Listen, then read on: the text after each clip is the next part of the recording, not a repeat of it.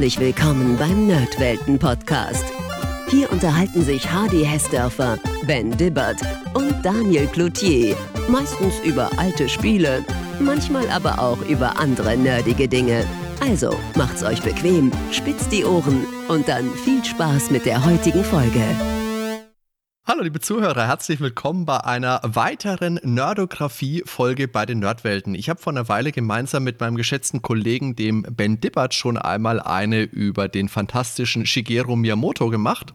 Und jetzt schieben wir direkt die zweite Episode hinterher, und zwar über den amerikanischen Spieleautor und Miterfinder des Rollenspiels Dungeons and Dragons, dem großen Pen and Paper Urspiel, und das ist natürlich Gary Gygax. Aus der heutigen Popkultur ist er natürlich nicht mehr wegzudenken. Da findet jeder gewisslich fix sein Lieblingsspiel. Dungeons and Dragons findet ihr in Big Bang Theory als aktuelles Beispiel, in The Community, in Stranger Things und sogar auch schon in E.T. Heute schauen wir uns ein bisschen an, wo kommt er her, was hat ihn bewegt, was war sein Lebensweg und sein Werk. Natürlich ist das alles immer eng verknüpft mit seinem bekanntesten Output und das ist natürlich Dungeons and Dragons. Ja, und ehrlich gesagt kann ich das natürlich alles schön für euch zusammentragen und geschmeidig in ein schickes Paket schnüren. Aber viel besser ist das doch jemanden mit dabei zu haben, der wirklich bis über die wuschigen Augenbrauen in der Materie drinsteckt.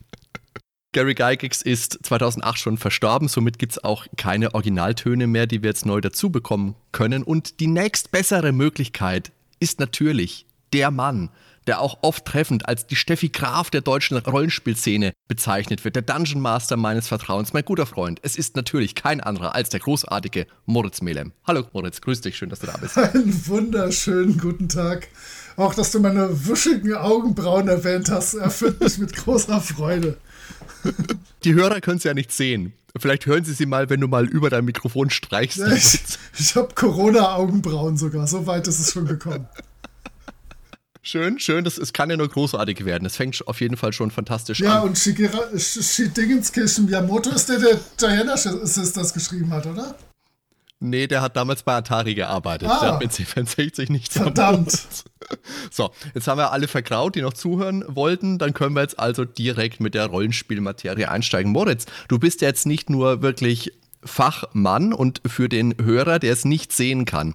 Du positionierst dich bei unseren Aufnahmen ja immer hinter oder vor deiner, Entschuldigung, nicht hinter, hinter der Wand, vor deiner das ist für mich auf jeden Fall besser anzusehen. Vor deiner Wand, die gefüllt ist mit Rollenspielen. Aber du bist ja jetzt nicht nur wirklich, ich habe es vorhin gesagt, der Dungeon Master meines Vertrauens. Du hattest ja wirklich auch Kontakt mit Gary Gygax. Absolut. Da habe ich mich wohl in dem Skript verraten, was du mir geschickt hast. Also das Ding ist, ich schweife ein wenig ab, aber das muss man von RollenspielerInnen äh, so gewöhnt sein. Äh, wir sind so. Ich bin sogar dafür noch äh, relativ äh, kurz gefasst. Also, ich habe irgendwann mal so 2004, 5, 6 rausgefunden, es gibt immer noch Menschen, die das Rollenspiel genau so spielen wie ich Mitte der 80er Jahre mit den guten alten Dungeons Dragons Regeln. Und da bin ich auf mehrere amerikanische Foren gestoßen zum Beispiel das Dragons Food Forum. Also Food mit T, nicht mit D. Nicht, äh, dass wir alle zu Drachennahrung verarbeitet werden. Und ähm, in diesem Dragons Food Forum war unter anderem Gary Gygax auch damals noch aktiv, bis wirklich sehr kurz vor seinem Tod. So gibt es, wenn man da jetzt noch sich, äh, sich die Seite anguckt, gibt es oben angepinnt zwei oder drei oder vier oder fünf riesenlange Threads mit Questions and Answers an Gary, die er dann in dem Forum immer tapfer beantwortet hat. Alles zu Geschichte, zu einzelnen Regeln und so. Und ähm, ich habe in der Tat mit ihm öfters mal gechattet, weil er war da äh, recht zugänglich für und äh, ja, ich glaube, der hatte tatsächlich in der Zeit wirklich viel Zeit, sich auch noch so ein bisschen um die Szene und um, um sein, seine Fangemeinde zu kümmern. So habe ich zum Beispiel äh, für meinen Seifenkistenblog irgendwann mal einen Artikel zu Würfeln im Rollenspiel äh, geschrieben. Da ist ja die Legende, dass äh, Gary Gygax die entdeckt hat. Natürlich ursprünglich hat man brav mit drei Sechserwürfeln ausschließlich gewürfelt, weil man die ja immer aus der Kniffelbox noch bei der Hand hat. Aber der hat dann äh, wohl wirklich, und das habe ich dann in der E-Mail von ihm auch bestätigt bekommen, in einem Lehrmittelverlag diese unterschiedlichen komischen Würfel von vierseitig bis zwanzigseitig gefunden und hat sich gedacht, ah, damit kann ich die unterschiedlichen Wahrscheinlichkeiten doch noch deutlich interessanter abbilden als diese dämliche Glockenkurve mit 3W6, äh, die relativ einfach zu berechnen ist. Und hat dann diese Würfel äh, in sein Spiel eingebaut. Wo ich mich am meisten daran erinnern kann, ist tatsächlich, dass äh, ich mit ihm mal ganz lange über das Sherlock Holmes Criminal Cabinet gechattet habe, was er auch. Spiel des Jahres von 1985. Korrekt, Spiel des Jahres 85, was in den USA, glaube ich, drei, vier Jahre früher schon rauskam, was er auch kannte und sehr als Mechanismus oder als wirklich interessantes Projekt geschätzt hat. Ähm, ich habe noch eine ganz tragische Gygax-Geschichte. Ich habe die Greyhawk-Romane zu seiner ursprünglichen Welt, die er erfunden hat für Dungeons and Dragons, gesammelt. Hat mir dann in den USA einen Band mit Autogramm tatsächlich gegönnt für eine Bazilliarde Dollar, wenn ich mich recht entsinne. Somit habe ich einen dieser Romane mit, ich glaube, ich habe fünf, sechs Gygax-Autogramme, die so über Dinge verteilt sind. Und diesen Roman habe ich dann mal gelesen, anstatt ihn im Panzerschrank liegen zu haben. Habe ihn neben das Bett gelegt, als wir noch äh, einen Babyhund hatten. Dieser Babyhund ist nachts aufgewacht ich bin von einem Schmatzen neben meinem Bett aufgewacht und der hat tatsächlich oben den oberen Rand von diesem kompletten äh, Greyhawk-Roman aufgegessen und äh, war sehr begeistert. Natürlich kann ich Tieren nichts tun, aber in mir ist etwas gestorben, als ich diesen zerpflückten Roman gefunden habe. Also, ich hoffe, der Hund ist nicht ins Tierheim umgezogen, nein, aber nein, ich finde es großartig, ich großartig, Moritz, dass man als Lehrer wirklich so eine schöne Variante von der Hund hat meine Hausaufgaben gefressen parat hat. Ich habe tatsächlich, komm, das nur für diesen Podcast, tatsächlich hat genau dieser Hund später mal die Zeugnisse gefressen und zwar und zwar habe ich äh, in meinem Arbeitszimmer am auf dem Boden stehenden Desktop-Rechner mit USB-Stick meine Zeugnisse geschrieben. Am nächsten Tag musste ich in die Schule fahren, diese Zeugnisse ausdrucken, der Schulleitung zur Unterschrift vorlegen. Und dann gehe ich morgens ins Arbeitszimmer, ist der USB-Stick weg. Und dann, ich hatte natürlich, weil ich Profi bin, diese Zeugnisse nur auf dem USB-Stick, nicht noch irgendwie Natürlich. auf dem Rechner oder sonst wo. Und dann musste ich in einer Freistunde ganz schnell die Zeugnisse nochmal neu einhacken. Und wir haben dann. Eine 4 und eine 4. Genau, alles, und, äh, alles Dreier. Und dann habe ich in der Tat zwei Tage später beim äh, Aufräumen und Putzen der Wohnung im Geheimversteck von genau diesem Hund den zerkauten USB-Stick gefunden. Und der Hund hat die Zeugnisse gefressen. Und das Geigex-Autogramm. Ein tragisches äh, Gelebtes, aber dieser Hund war wunderbar. Ich habe ihn heiß und innig geliebt. Das glaube ich. Der hat bestimmt auch meine C64-Anleitung damals immer gefressen. Wobei, wir sind ja halb thematisch heute nur, aber ich habe in der Tat fast alle Spiele früher im Original besessen. Ich habe schon ganz früh immer neben der Schule gearbeitet und habe mir die dann wirklich beim Vial-Bestellservice zu 97 Prozent bestellt. Natürlich hatte ich auch noch die Kiste mit den äh, Sicherheitskopien, die jeder Mensch damals besaß. Aber ich habe wirklich viele Spiele damals im Regal stehen gehabt. Da bin ich wahrscheinlich ein rühmliches äh, Vorbild für uns alle, sage ich mal. für uns alle. Gut, wir sind etwas und, äh, abgeschworfen. Ein bisschen. Und eigentlich wollte ich ja äh, vorhin schon einsteigen mit, dass wir heute ausführlich sprechen wir schweifen heute auch ausführlich ab, wie wir gerade schon festgestellt haben. Aber wir können hier natürlich in der eigentlichen Kürze der Zeit nicht jedes Detail über Gary Gygax völlig platt treten. Das würde komplett den Rahmen sprengen. Wir haben jetzt aber vielleicht zu Beginn noch äh, eine kurze Leseempfehlung. Später kommen noch ein paar mehr. Aber du hast jetzt schon die Geschichte mit den Würfeln erzählt, die er in einem Buch über Schulbedarf gefunden hat, einem Katalog über Schulbedarf vielmehr. Und das ist eine Biografie über Gary Gygax, die in Comicform vorliegt tatsächlich. Die ist von David Kushner geschrieben und gezeichnet von Corin Shutme, wenn ich das richtig ausspreche. Wie gesagt, ein schönes Comic mit um die 140 Seiten ungefähr, ist im Deutschen erschienen als der erste, hilf mir gerade der mal, erste Spielleiter. Der erste und, Spielleiter, dann, und ich, ich, ich kann dir auch gleich auf die Sprünge helfen. Möchtest du eine Vermutung anstellen, wer diesen äh, Comic lektoriert hat damals? Das lass mich raten. Meine Grabesstimmen haben mir verraten, es ist der gleiche Mann, der seit Monaten nicht mehr beim Friseur war. Äh, es wirst doch nicht am Ende du gewesen sein. Das ist äh, korrekt. Und es hat viel Spaß gemacht. Absolut. Ist ein sehr, sehr schönes Buch, ein schönes Heft. Das kann man sich gut aneignen. Da ist viel an Hintergrundinformationen drin. Mir ist jetzt bei der Recherche aufgefallen, dass es vielleicht doch eine Spur sagen wir mal, wohlwollender ist im Ton und dass die dunkleren Kapitel eher so marginal bis gar nicht thematisiert. Ich fürchte, da hast du sehr gut zwischen den Zeilen gelesen, denn ich fürchte, dass Gygax neben der Tatsache, dass er zu mir in Chats freundlich war, ein eher interessanter äh, Mensch im Umgang war und ich fürchte sehr, dass er auch vor allem in der Personalführung und auch im Wirtschaften mit seinem Unternehmen nicht die perfekte Person war, um eine, einem äh, Konzern vorzustellen, der in wenigen Jahren gigantisch angewachsen ist und unfassbare Umsätze gemacht hat. Ich fürchte, dazu ist er zu sehr Gutsherr im äh, tiefsten Inneren seines Herzens. Und ich weiß mhm. nicht, ob hier die Stelle ist oder ob ich da später drauf eingehen soll, dass er ja, du hast schon gesagt, der Miterfinder von Dungeons and Dragons. Mhm. Er hat es mh, per Namen oder so wie es in den ersten Büchern steht, mit Dave Arneson zusammen entwickelt. Soll ich hier was zu Dave Arneson sagen oder hättest du das gerne später mal kurz? Ich würde sagen, wir machen das vielleicht später und fangen jetzt vielleicht erstmal ein bisschen an wir sollten das aber, auf, ist auf jeden Fall was, was ich gerne drinnen hätte.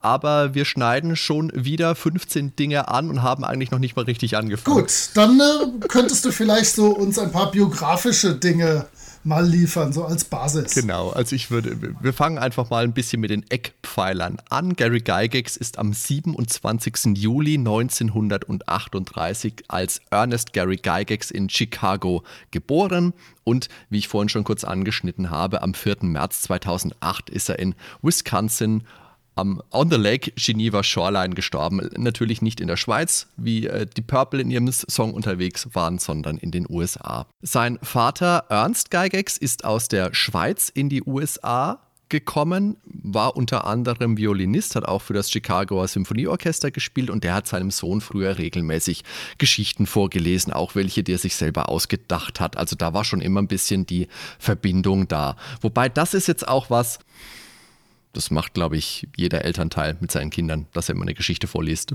Also zumindest, was ich so aus meiner Kindheit und meinem Umkreis so kenne. Der Name Gary geht wohl auf seine Mutter zurück. Die hat sich nämlich diesen Namen gewünscht nach dem Schauspieler Gary Cooper.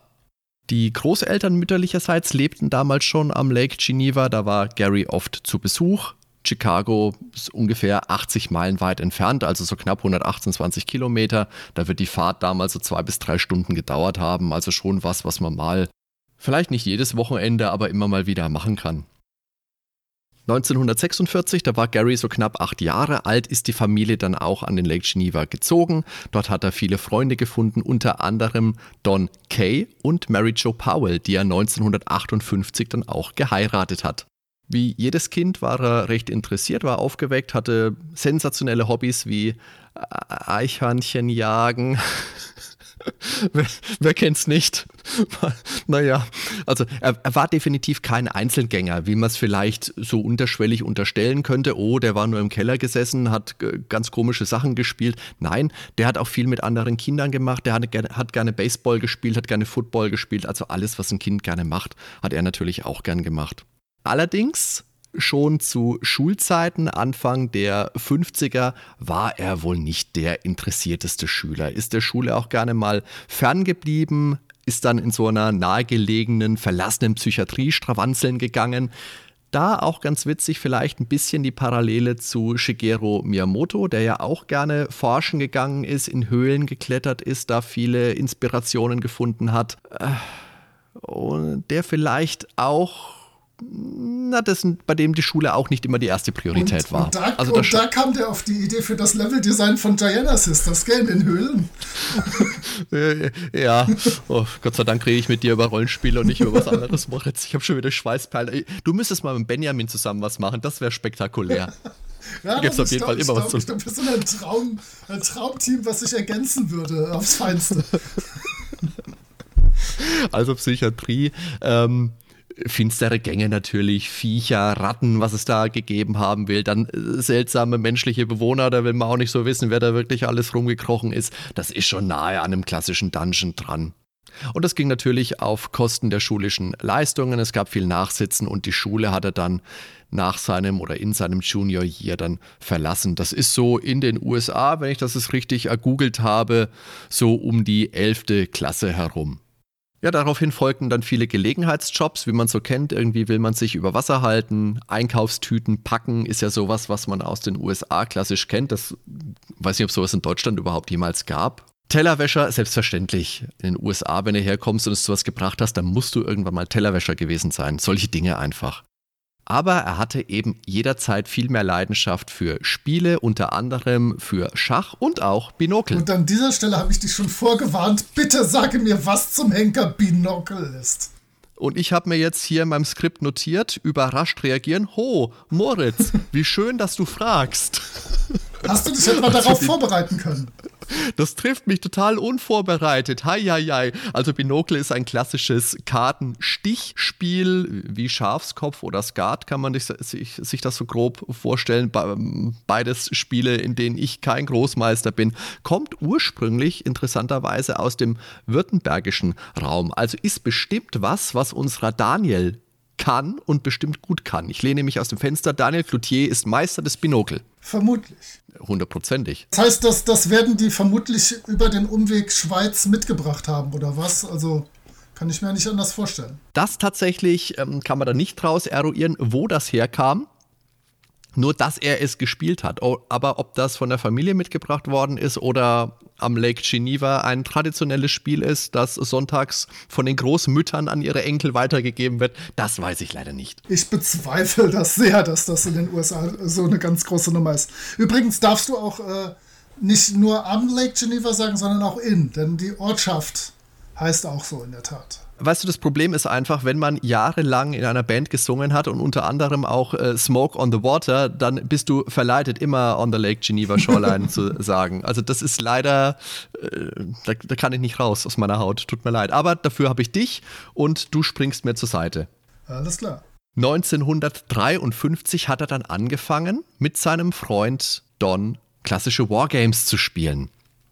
Also so wirklich mit äh, Figuren auf, auf einem großen Tisch im Keller, Schlachten nachspielen. Die Ursprünge der Wargames gehen dabei auf Herbert George Wells zurück. Und das ist natürlich der, der Romane geschrieben hatte wie Den Krieg der Welten, wie Die Zeitmaschine oder Die Insel des Dr. Moreau. 1913 hat er dann aber auch eine Anleitung geschrieben, damit man diese Spiele, die er selber mit seinen Freunden gespielt hat, zu Hause auch nachspielen kann. Ach, und die hat den Titel Little Wars, a game for boys from 12 years of age to 150 and for that more intelligent sort of girls who likes boys games and books. Ja. Kannst du jetzt irgendwie so Grillenzirpen einspielen oder sowas vielleicht? Das kann ich gerne machen. Um zu zeigen, wie peinlich berührt wir sind. Wie gesagt, viele Dinge vielen Dingen merkst du einfach an, dass sie aus einer anderen Zeit kommen. Um es mal ja. so zu sagen. Also es waren natürlich Spiele mit so Spielzeugsoldaten, die Schlachten so detailliert wie möglich nachstellen wollten. Und das konnte man als Leser so eben zu Hause auch. Also so ein bisschen der Ursprung der klassischen Co-Sims. Mhm. An der Stelle könnte ich tatsächlich ganz kurz so einen Mini-Exkurs machen. Denn ich habe mir extra nochmal den Film Secrets of Blackmoor angesehen heute. Dieser Film behandelt auch äh, die ursprüngliche dieses merkwürdigen Hobbys Rollenspiel, allerdings aus der Sicht von Dave Arneson. Und da wird sehr viel auf diese Spiele eingegangen und ich finde das eine faszinierende Welt, weil aus Gründen bei uns im deutschsprachigen Bereich diese reinen Kriegssimulationen nicht so angesagt sind wie in den USA oder im Allgemeinen im englischsprachigen Bereich. Und da ist es wirklich, es gibt gigantisch große Firmen wie Avalon Hill beispielsweise, die auch dann äh, so in den 60er, 70er Jahren immer größer und äh, ja, und umsatzstärker wurden, die haben dann wirklich zu jeder Schlacht im amerikanischen Bürgerkrieg, im Zweiten Weltkrieg, im Ersten Weltkrieg, im äh, weltumfassende Kriegsszenarien haben die äh, beschrieben und die konnten dann mit kleinen selbstbemalten Miniaturen nachgespielt werden. Wir haben es also wirklich jetzt mit diesen COSIMs, Conflict Simulations, zu tun, wo meistens zwei Parteien gegeneinander spielen. Die Spielenden haben liebevollst, und ich bin leider nicht dazu in der Lage, ihre Zinn-Miniaturen bemalt und führen sie ins Feld. In diesen Wargames ist eine Figur allerdings nicht eine Figur, sondern eine Figur ist stellvertretend für 10, 20, 50 äh, Soldaten, sodass man dann halt wirklich versucht, in realistischer Größe diese Schlachten nachzuspielen. Und es wurde dann nach und nach, kam es dazu, dass Einzelpersonen gespielt wurden. Ursprünglich so die erste Bewegung ist, äh, alle Truppen haben einen Moralwert, der halt sagt, oh, jetzt sind die Hälfte von uns niedergemäht worden, rennen wir doch mal einfach Heiden, äh, heidenschnell nach Hause. Und da hatte jede Truppe oder jeder Truppenteil auch einen General oder halt irgendjemand, der diesen Truppenteil befehligte. Und diese Person war dann natürlich eine Einzelperson. Der nächste Schritt sind dann die sogenannten Skirmish Games, wo dann wirklich auch jede Figur eine Person ist und dann wirklich nur so kleinere Truppen gegeneinander Scharmützel ausführen. Und irgendwann hat man dann halt auch beschlossen, dass diese Einzelpersonen auch einzelne Abenteuer erleben können. In der Tat auch erst im Kriegsumfeld, aber dann später auch irgendwann mal in äh, Fantasy-Bereichen aller Herr der Ringe oder was auch immer damals gerade aktuell und interessant war. Also aus diesen Wargames entstanden dann so nach und nach so von, du hast schon gesagt, 1913 Little Wars. Ich glaube, ziemlich groß waren die in den 50er, 60er, 70er Jahren. Mhm. Und dann so ab 1967, 68, 69 begann dann sich dieses Rollenspiel daraus zu entwickeln. Beispielsweise, was da ganz interessant war, 1968 hat Arneson einfach die Idee, diese eine Person, die bisher der Referee war, der nur dazu dient, um Streitigkeiten zu klären. Denn die Regeln waren nicht so, gesondert, äh, so sonderlich festgefahren und so sonderlich gut definiert.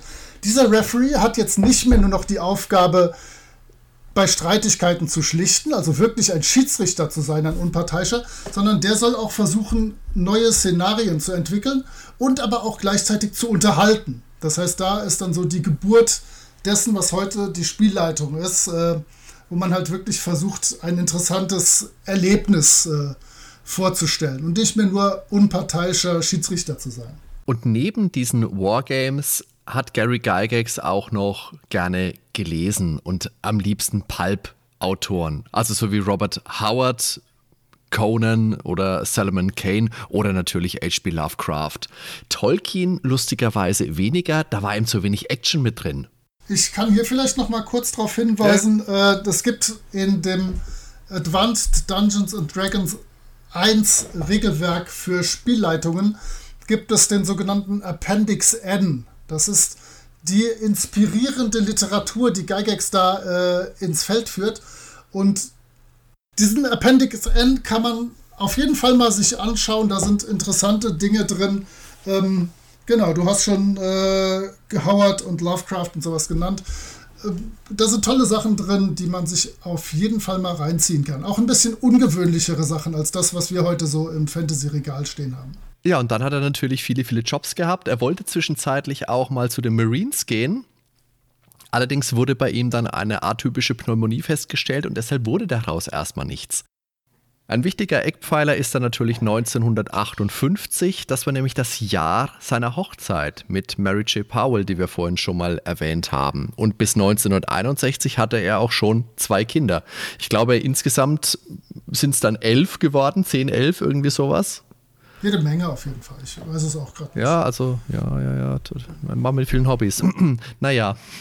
Trotz aber, dass er eine Familie hatte, ist interessant und das ist etwas, was man in diesem Buch, das ich jetzt gesagt habe, in diesem Comic nur ein bisschen zwischen den Zeilen liest.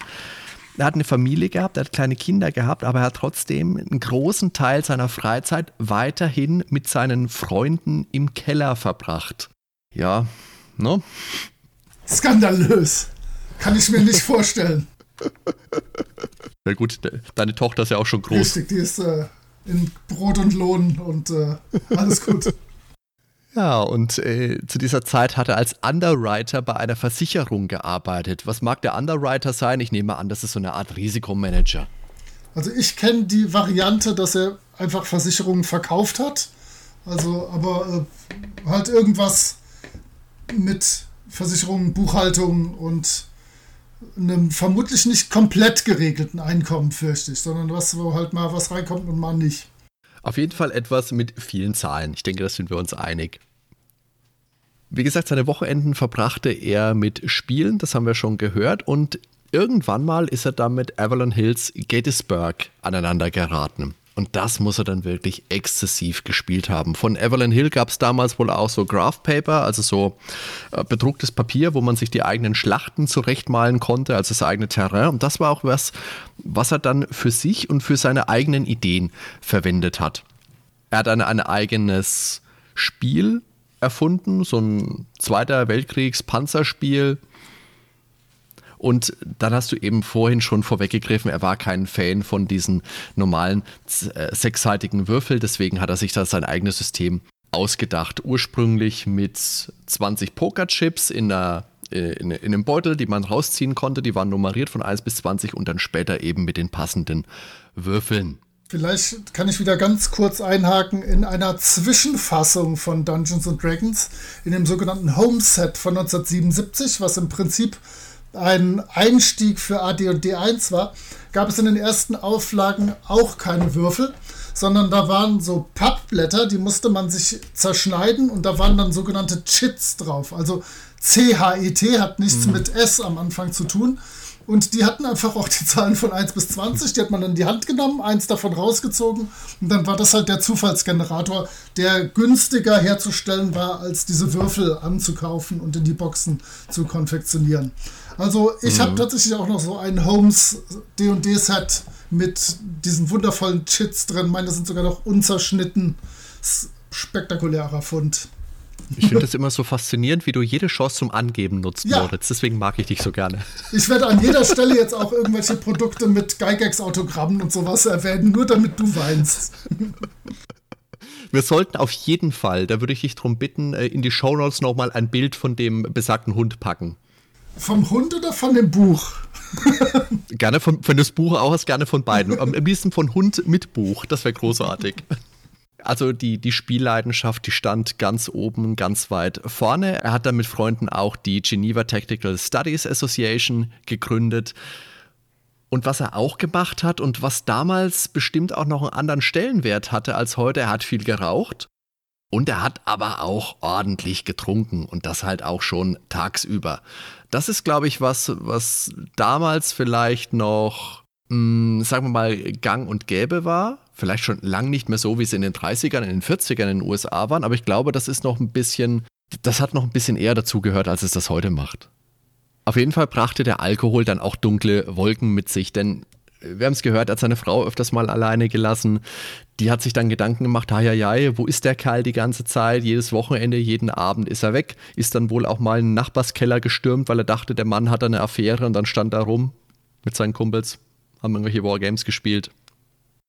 1968 organisierte er dann die erste Lake Geneva Convention die GenCon, die es heute noch gibt. Heutzutage ist er allerdings in Indianapolis mit mehr als 60.000 Besuchern und zur zweiten 1969 kamen gerade mal 187 Personen. Und 1968 liegen auch die Ursprünge von Dungeons and Dragons, denn Gygax Freund Jeff Perrin brachte ein paar Miniaturen und eine Vier-Seiten-Regel mit, die Gygax dann auf 16 Seiten erweiterte. Und das war Chainmail. Gygax hat da sehr ausführliche Regeln und Tabellen für gemacht. Das ist wie gesagt so sein Tabletop, sein Wargame gewesen. Da kannst du bestimmt gleich noch ein bisschen was zu erzählen. Im Endeffekt ein Fantasy-Tabletop. 1971 dann zum Preis von ganzen 3 Dollar zuerst bei Gideon Games, später bei TSA erschienen und das verkaufte sich so okay-ish. Damit wurde er auf jeden Fall nicht reich, aber er hat sich Gedanken gemacht, ja, vielleicht geht da ja was. Und ich denke, das kann man schon grob als die Dungeons and Dragons Ursuppe bezeichnen. Genau, hier kann ich wirklich nur ganz kurz erklären, dass Chainmail in der Tat ein sogenanntes Skirmish-Game war, wo man äh, dann so kleinere Gefechte gegeneinander spielen konnte. Was an Chainmail dann spannend war, war, dass auf den letzten Seiten dann das sogenannte Fantasy Supplement enthalten war, wo dann neben klassischen Einheiten aus bekannten Kriegen auch Fantasy-Kreaturen gespielt werden konnten und äh, auch gegen Fantasy-Kreaturen gekämpft werden konnte. War zu dem Zeitpunkt wirklich nur ein reines Miniaturen gegeneinander schieben, würfeln, wer gewinnt, welche Miniatur knallt die andere vom Feld. Zu dieser 1968, 69, 70 und dann 71 erschienenen Geschichte, da war noch nicht groß an Rollenspiel zu denken. Zu der Zeit fand allerdings bei Dave Arneson, ein paar Kilometer weiter in den Twin Cities, Minneapolis und St. Paul, da wurde schon richtig Rollenspiel gespielt. Aber das wollte ich später dann mal erwähnen vielleicht. Ja, auf jeden Fall gerne.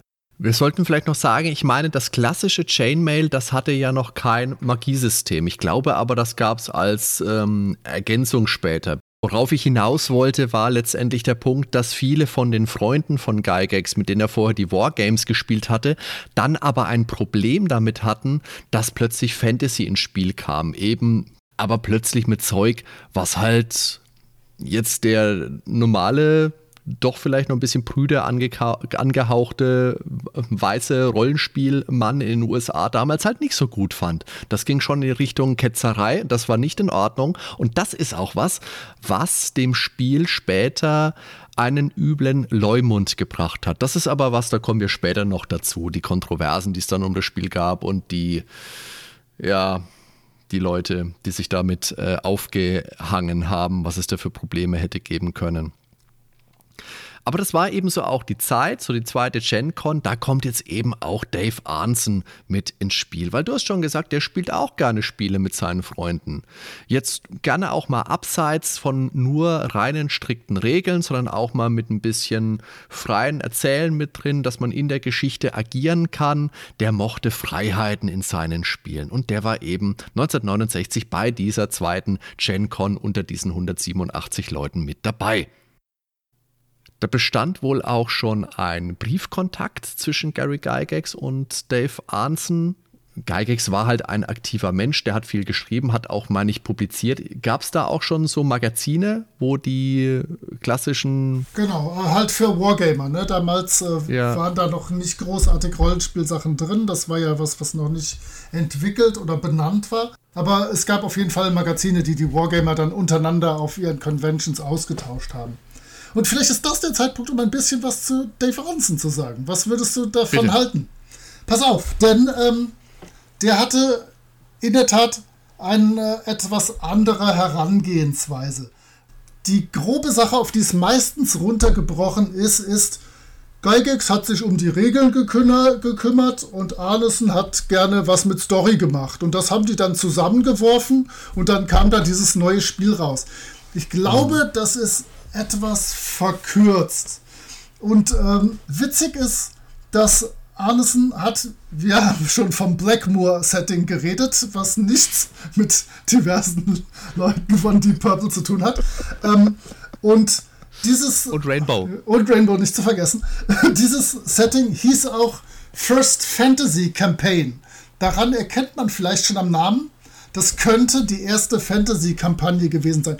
Denn Arneson hatte auch bei diesen Kriegssimulations-Wargames COSIMs hatte der schon nicht mehr einzelne Schlachten im Blick, sondern der hat dann wirklich das bevorzugt komplette Kriegszüge, ka sogenannte Kampagnen äh, da äh, mit durchzuspielen. Und mhm. die haben dann, was er mit Dave Wesley zusammen gemacht hat, das war so eine Generation älterer Wargamer als Arneson, die haben dann ihre vor diesem Kriegsspiel noch eine Session vorgeschaltet, wo praktisch dann die Generäle schon mal Informationen sammeln konnten und so. Und da wurde dann schon Rollenspiel betrieben. Natürlich völlig ohne Regeln. Ne? Das wäre heutzutage völliges Freeform-Rollenspiel. Die haben sich dann halt wirklich getroffen, haben ihre Generäle verkörpert, Informationen eingezogen. Und danach richtete sich dann auch, wie man seine, wie man seine Armeen verteilt hat, wie viele Armeen man zur Verfügung hatte, was man über die Feinde wusste und deren Aufstellung. Ich glaube tatsächlich, dass Arnesen die Regeln in seinem Kopf sehr klar strukturiert hatte. Und ich glaube auch, dass er sie relativ gut zu Papier gebracht hatte. Aber das genau führte später zu riesigen Problemen mit Gygax. Denn hm. in seinen ersten Vorworten schreibt Gygax noch ganz wohlwollend, dass ja die First Fantasy Campaign Blackmoor sei, die ja von, äh, von Arneson geleitet worden sei. Also der gibt zu, dass es die erste Kampagne, die so geleitet wurde. Ähm, und er spricht ihm auch zu, dass er, dass sie grob so gleich viel Arbeit an diesem dann demnächst entstehenden Dungeons Dragons gehabt hätten. Aber schon ein, zwei Jahre später schreibt er, nö, nö, Greyhawk war jetzt mal die erste Welt und zwar die, die ich entwickelt habe. Die gab's, äh, mhm. das war die erste. Und außerdem hat dieser Ernsten hat mal gerade 18 Seiten dahingeschmierte Notizen mir gegeben äh, und die musste ich erst noch in Form bringen und ähm, das hat dann so abgewandelt wenigstens seinen Weg in die Regeln gefunden. Also da merkt man dann, da wollte Gygax schon der Chef sein, der Kopf, der, der das alles erfunden hatte. Und das ist so die Position, die sich grob durchgesetzt hat. Ne? Also ich denke, auch Menschen, die sich mit Rollenspiel gut auskennen, werden 97% mit Gary Gygax wenigstens dem Namen was anfangen können. Und yeah. Dave Arneson fällt immer so ein bisschen hinten über. Und ich glaube, mm ja. dass äh, das einfach so eine historische Sache so ein bisschen ist. Wie äh, der, der Gewinner des Krieges darf immer bestimmen, wie es gelaufen ist nachher in den Geschichtsbüchern. Und hier ist es auch so ein bisschen, dass, dass Arneson rausgeschrieben wurde aus der ganzen Kiste. Und äh, mit ihm habe ich auch tatsächlich geschrieben. Auch er war im Dragons Food Forum bis kurz vor seinem Tod 2009 aktiv. Ich habe mal irgendwann ihm einfach äh, eine, eine Privatnachricht geschrieben und mich bedankt dafür, dass er beteiligt war an einem tollen Hobby, was ich ja schon seit vielen Jahren habe. Und der hat wirklich sehr nett geantwortet. Wir haben länger danach gequatscht.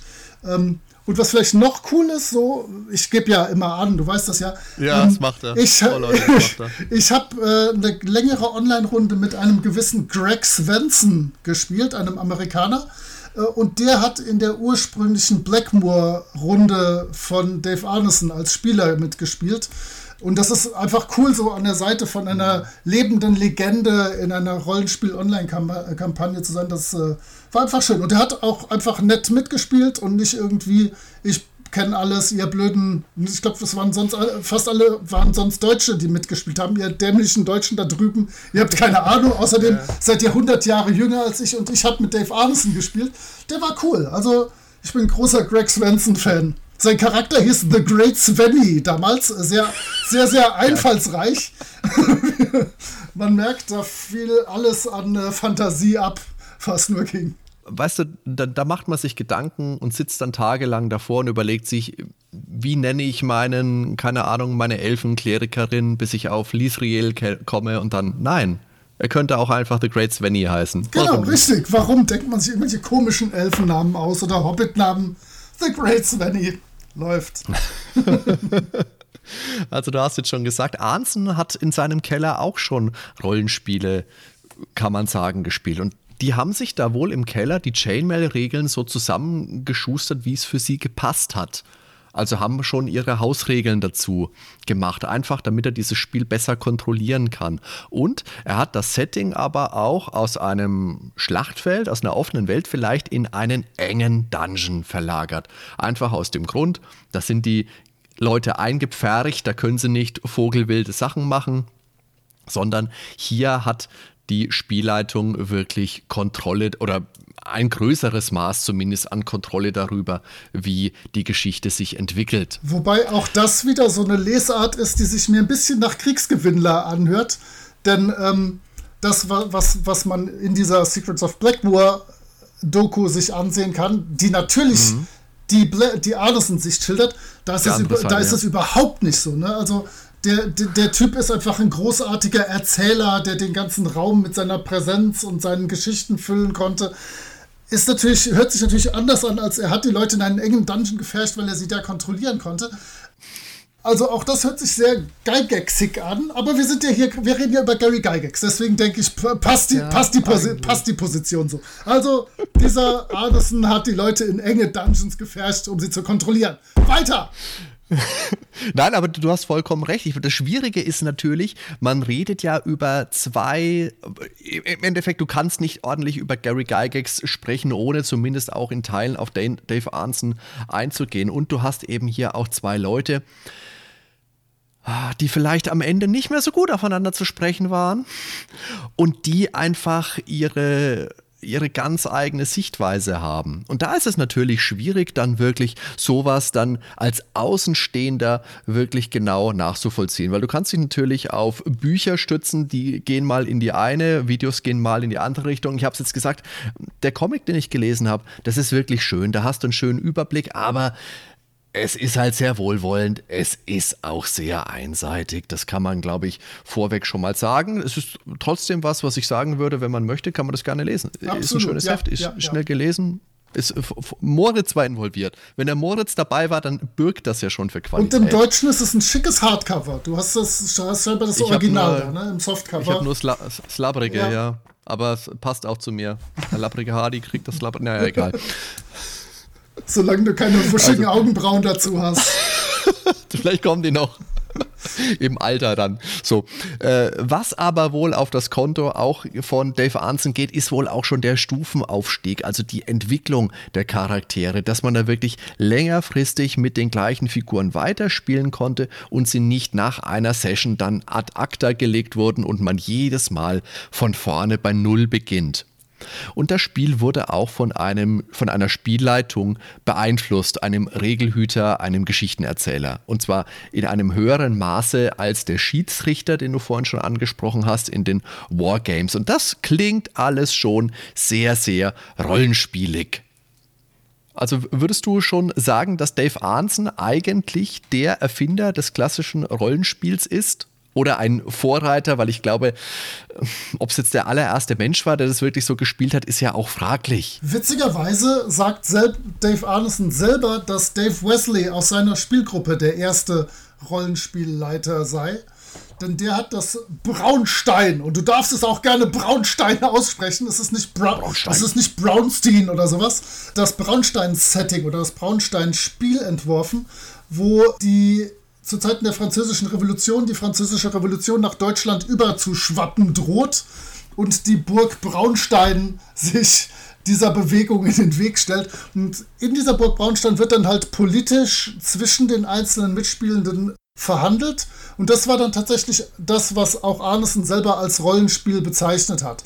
Auch das, ich habe es eben schon mal gesagt, Freeform. Also da gibt es dann nicht irgendwie Regeln, wie ich meinen Charakter erschaffe, wie ich jetzt äh, in einem Kampf würfel. Das war wirklich diplomatisches Verhandeln im Prinzip. Aber Arneson selbst sagt, das war Rollenspiel. Ich denke, mhm. dass für das klassische Rollenspiel, was wir beide uns vorstellen und sämtliche Leute, die sich das gerade anhören, sollten wir in der Tat Arneson und Gygax gleichsam nennen als die, die das halt einfach vorangetrieben haben. Yeah. Ich würde denken, dass Arneson mehr der Rollenspieler war oder Rollenspielleiter und Gygax mehr der clevere Typ, der das so ein bisschen gepusht hat und strukturiert hat und nach außen getragen hat. Aber ich denke, zusammen haben die erstmal die ersten drei Jahre eine super Arbeit gemacht. Das ist ja meistens so, dass Leute, die sich eigentlich dann im Nachhinein vielleicht nicht mehr so grün sind und die vielleicht doch auch gegensätzlich sind, dass die einfach die besten, besten Ergebnisse liefern können, weil sie sich einfach gut ergänzen. Mhm. Das ist in vielen Bereichen so. Genau. Ja, aber diesen, diesen Mod, von Chainmail. Den hat er dann eben beim Treffen auch Gary Gygax präsentiert und der hat sich eben an seine Abenteuertouren als Kind unter der Psychiatrie erinnert und der fand das toll. Der hat das, wie gesagt, dann weiter ausgefeilt, der hat es überarbeitet, die haben am Telefon ganz viel gesprochen, wie gesagt, haben eine große räumliche Distanz gehabt.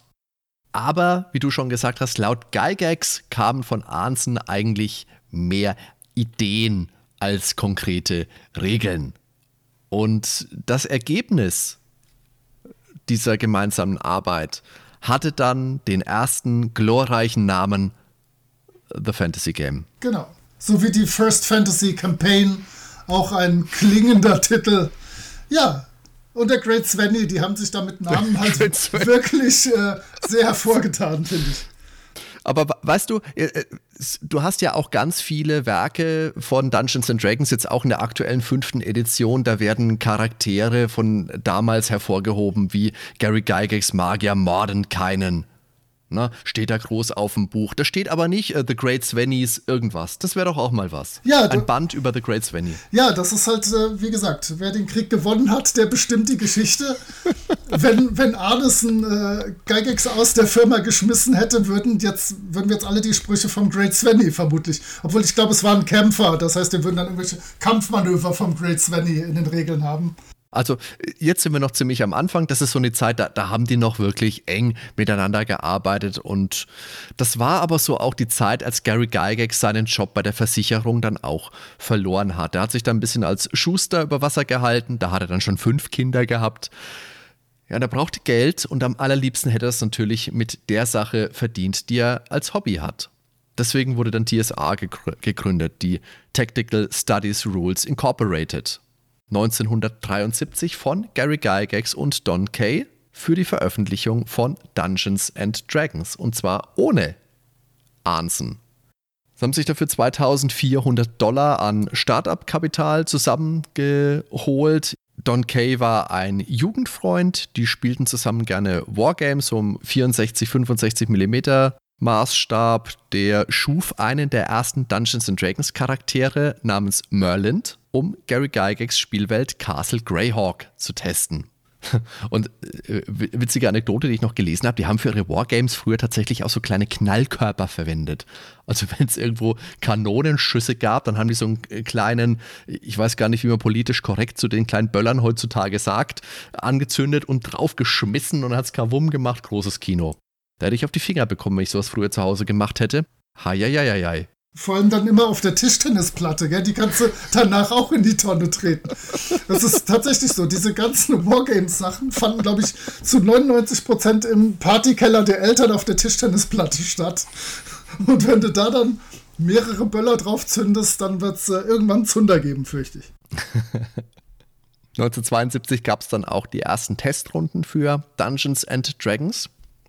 Und die allererste Gruppe, und interessant ist, da gibt es natürlich auch wieder ganz unterschiedliche Gruppen, wer da alles mitgespielt hat. Aber da war auf jeden Fall Gary Gygax dabei als Spielleiter. Dann waren zwei seiner Kinder dabei, Ernie und Elsie. Und wohl auch zwei Teenager aus der Nachbarschaft, nämlich Rob und Terry Kunz oder Kanz, ne, je nachdem, wie du das aussprechen Ich fürchte Kunz wahrscheinlich. Kunz, die Kunzes. Genau, die, die Kunze-Brüder. Gebrüder Kunz, genau. Ich habe ja in, den, in der Mitte der 2000er Jahre ganz schwer in dieser Oldschool-Szene in der amerikanischen drin gehangen und da ja auch selber Abenteuer dann auf Englisch veröffentlicht. Und da war Rob Kunz eine, eine legendäre Figur fast schon. Denn der gehörte zu den erste Welle D&D-Spieler, die ihre Abenteuer, die sie damals gespielt und auch beispielsweise für äh, Gary Gygax geleitet haben, äh, später veröffentlicht haben. So um 2007, 8, 9, 10. Zum Beispiel das legendäre Bottle City. Da hat eine Stadt in einer Flasche. Du wirst es vermuten können aufgrund äh, des Titels. Und kombiniere, kombiniere. Genau. Und diese Dinger hat er dann immer 200 Mal so äh, drucken lassen, weil ich glaube einfach da nicht viel finanziell zu holen war, äh, hat sein eigenes kleines Label Pied Piper Publishing gemacht und hat die halt wild verkauft und diese Dinger kamen fast nie an. Das war der Hammer. Also wenn man dann wirklich mal eine Lieferung von Pied Piper Publishing gekriegt hat, das war wie Weihnachten und Ostern an einem Tag. Die rochen ganz schrecklich nach Rauch. Ich wundere mich, ich habe mhm. neulich gesehen, dass Rob Kunz noch lebt. Ähm, ich hätte dem damals schon nicht mehr viel Zeit gegeben, so wie seine Abenteuer gerochen haben. Aber diese Abenteuer waren einfach spektakulär gut. Die, war, die sahen toll aus. Der hat dann auch immer noch die Originalkarten. Die haben dann damals wirklich auf zusammen mit Tesafilm geklebten Karo-Papierseiten ihre Dungeons in bunt gemalt und so. Und wenn da Lava ist, dann ist das auch rot und gelb, so ein mhm. bisschen gemischt. Und die Karten hat er dann halt nochmal abgedruckt und beigelegt. Und wenn ihr irgendwie an Bottle City oder Cairn of the Skeleton King oder irgend sowas drankommen könnt, haut, zieht euch das rein, haut, haut zu, was habe ich denn? Haut zu. Schla, schlag zu, äh, die können nie schaden, die sind sowohl historisch wirklich spannend, weil es wirklich Dokumente aus dieser aller, allerersten Phase des Rollenspiels sind, äh, aber die kann man auch jetzt noch wirklich spielen. Also ich glaube, für den heutigen Spielgeschmack muss man da so ein bisschen an Rollenspiel dazu basteln, weil es sind halt wirklich einfach Dungeons mit Gegnern da, und Fallen natürlich und interessanten Umgebungen. Wenn ihr da dann noch groß äh, Verhandlungen und Gespräche und so haben wollt, müsst ihr natürlich was äh, dazu basteln. Aber sehr empfehlenswert, wenn ihr irgendwas von Pied Piper Publishing kriegt, schlagt zu. Traut euch. Dieses Spiel wollten sie dann auf jeden Fall von Avalon Hill veröffentlichen lassen. Gary Gygax hat das hingebracht, hat das gezeigt. Das hat sich jemand angeschaut und gesagt, äh, nee, das, das, hat ja keine klaren Gewinner und Verlierer. Das hat kein klar definiertes Ende. Das wollen wir nicht, machen wir nicht. Ja, ist ja auch scheiße für ein Spiel. Also wirklich. sei, sei, seien wir mal ehrlich, albern. wer kommt denn auf so eine Idee? Ja, und dann haben sie sich gedacht, okay, dann machen wir es eben selber. Aber auch wieder ohne Dave Arnson. Ich muss mich immer beherrschen, dass ich nicht Arn Anderson sage. Kennst du Arn Anderson, die Enforcer, den Wrestler? Äh, um, Go um Gottes Willen, okay. nein. Entschuldigung. Verzeihung. Also im Januar 1974 ist dann also Dungeons and Dragons erschienen. Für den sagenhaften Preis von 10 Dollar. Extra Würfel haben 3,50 Dollar gekostet. War das die Whitebox?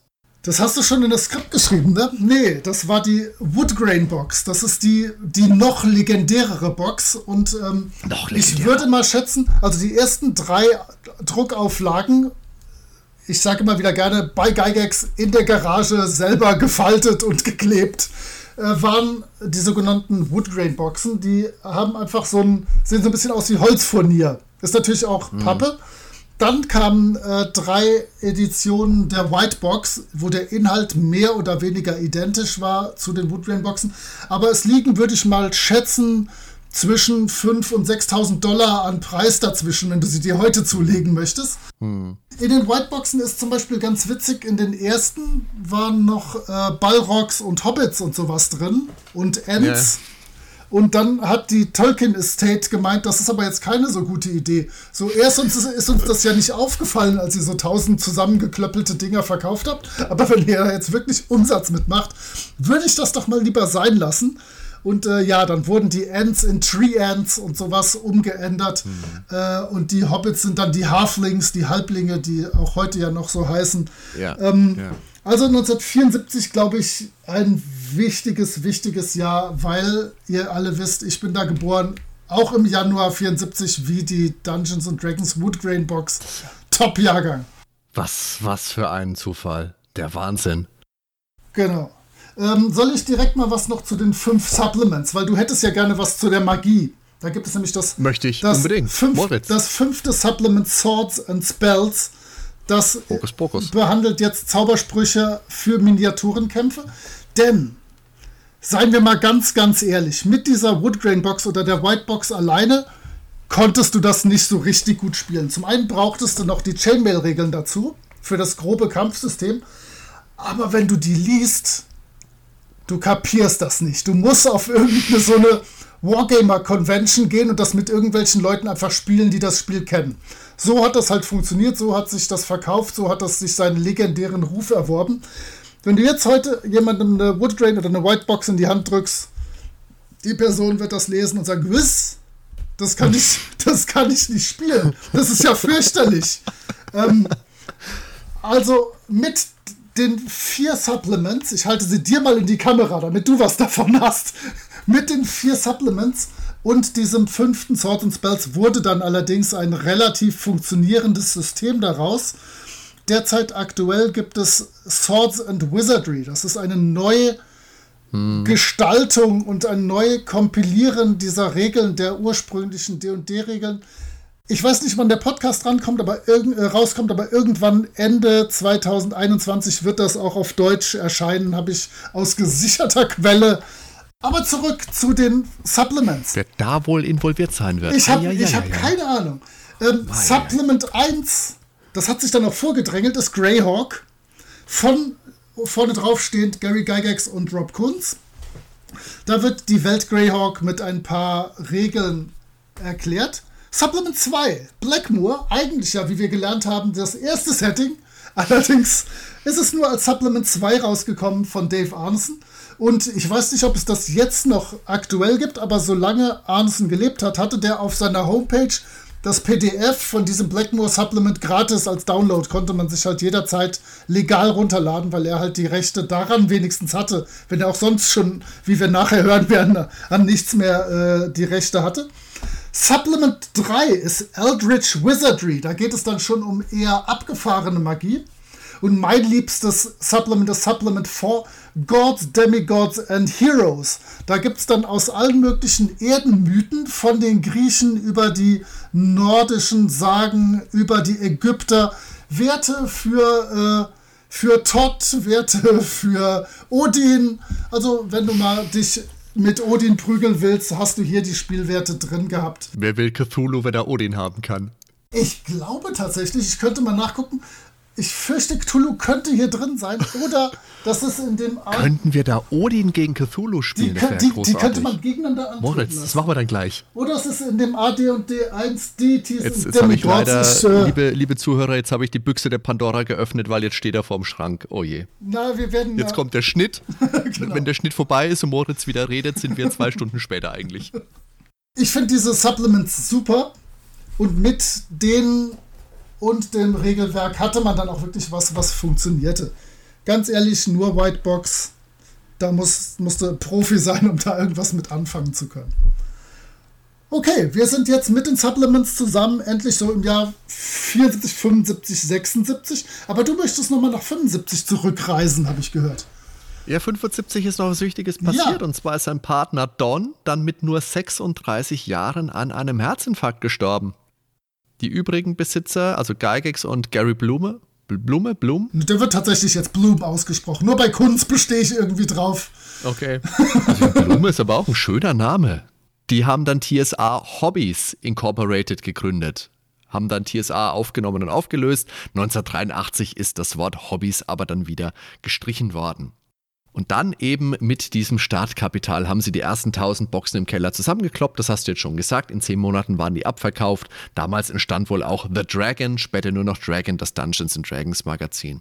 Und verkauft, getragen wurde das Ganze mehr oder minder durch Mund-zu-Mund-Propaganda an den Schulen, in den, an den Spiele-Conventions, in den Kellern, wo sich die Leute getroffen haben. Ich habe ein Interview mit Gary Gygax gelesen, da hat er gesagt, na, es kann auch sein, dass in so einschlägigen Magazinen auch kleine winzige Anzeigen erschienen sind, aber verschwindend wenige.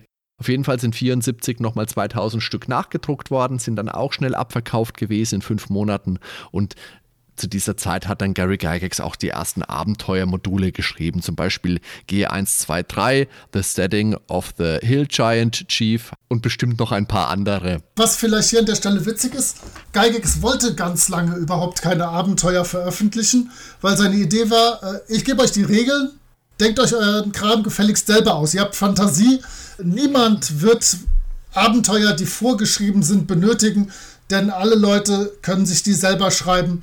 Und dann in diesem Blackmoor-Band, äh, in dem Supplement 2 von Arneson, ist dann wirklich auch das erste veröffentlichte Dungeon, Temple of the Frog. Aber als einzelne Publikationen gab es die dann wirklich längere Zeit nicht, weil es hieß, pff, braucht man nicht. Wer soll denn das kaufen? Das geht doch gar nicht weg, das Zeug. Aber kaufen wir dann tatsächlich auch der Punkt gewesen sein, weil später hat Gary Gygax dann irgendwann mal gesagt, die Module sind tatsächlich das, mit dem man richtig ordentlich Asche gemacht hat, weil die sich viel mehr verkauft haben als die, als die Basisbücher. Ich widerspreche dir ungern. Aber in der Rollenspielszene sagt man heute, dass die Regeln die Kohle brauchen. Denn die Abenteuer kauft sich ja nur die Spielleitung. Das heißt, maximal einer von fünf mhm. oder zehn Leuten. Aber äh, definitiv haben sich diese Abenteuer viel, viel besser verkauft, als er da zu diesem Zeitpunkt gedacht hat. Also es hat, hat ihn überrascht. Und es hat natürlich auch angefangen, Leute zu beeinflussen, die dann nicht nur eigene Rollenspiele, eigene Rollenspielsysteme geschrieben haben, sondern das ist ja dann auch die Zeit, wo das so wirklich die Computerspiele nach und nach aufgekommen sind. 1975 gab es dann das erste textbasierte Adventure namens Adventure, beziehungsweise Colossal Cave Adventure. Das war dann Namensgeber eines ganzen Genres. Ist dann 1977 von Don Woods erweitert worden, das Original von Will Crowther. Noch so ein Spiel mit Parser-Eingabe. Da wird die Handlung wirklich mit Befehlen aus Verb und Objekt zusammengetragen. Also Look, House, Get Silver oder Support Nerdwelten Podcast und Patreon. Äh, das letzte habe ich mir jetzt möglicherweise ausgedacht. Und das hatte witzigerweise auch einen der allerersten Cheats, nämlich Xyzi. Nimm das IDKFA. Ist ein sehr spannendes Thema, ist ein sehr wichtiges Spiel, bestimmt auch mal interessant für den Podcast. Es ist nämlich nicht nur ein Spiel für zwei alte Männer, die gerne über alte Spiele reden. Und dann kamen eben auch Spiele wie Moria oder wie Rogue, Richard Garriott's äh, Calabath und Ultima. Die ID-Jungs später waren beeindruckt und beeinflusst von Dungeons and Dragons, haben das ganz viel gespielt in ihrer, äh, in ihrer Holzhütte, wo sie gehockt haben. Also da ist Impact da gewesen. Dungeons and Dragons, da kommen wir gegen Ende für, den, für, für die Zusammenfassung nochmal drauf.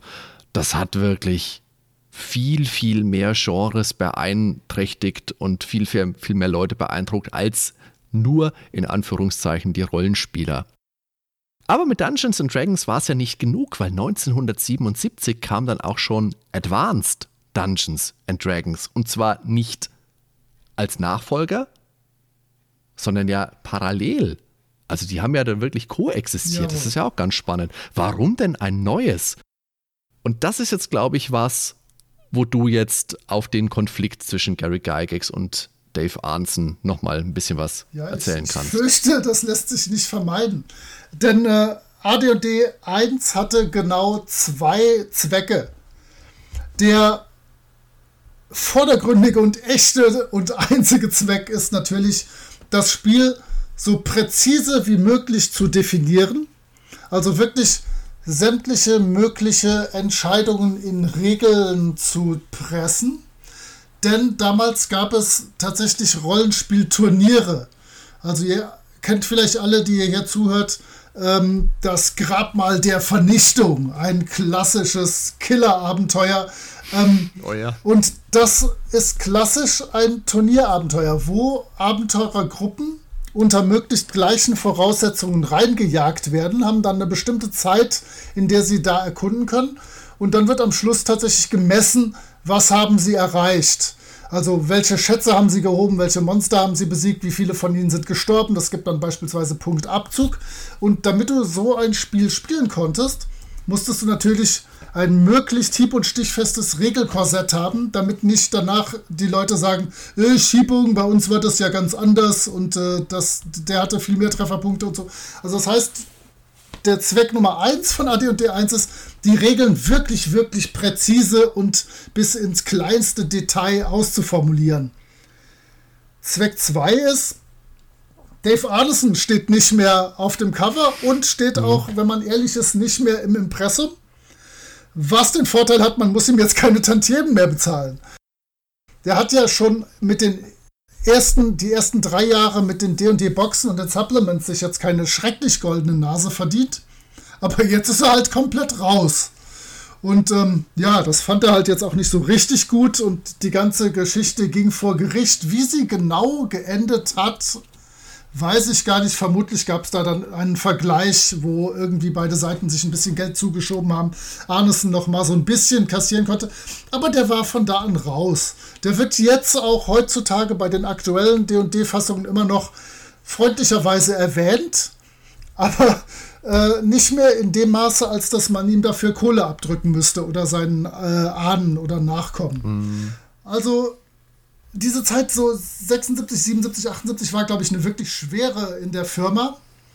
Und ja, gerade für Arneson, der jetzt irgendwie rausgekegelt war. Deswegen sage ich halt immer, Gygax hat praktisch den Krieg gewonnen. Er war in der Firma, er konnte weiter Sachen veröffentlichen, er konnte weiter Er hatte weiter ein Publikum, um ihm seine Meinung zu sagen, um ihm zu sagen, so war das, äh, wie ich euch das schildere. Und äh, ja, Arneson hatte halt noch seine eigene Spielgruppe, hat weiter zu Hause gespielt, aber hatte keine großen Veröffentlichungen mehr. Der hat danach noch Kleinkram gemacht, aber jetzt nichts Weltbewegendes. Ja, aber TSA ist ja dann eine Firma, die natürlich, das ist ein Name, den man kennt, die auch noch eine ganze Weile existiert hat, aber die auch relativ schnell dann ins Straucheln gekommen ist und die dann finanziell wirklich in ordentliche Schwierigkeiten gekommen ist.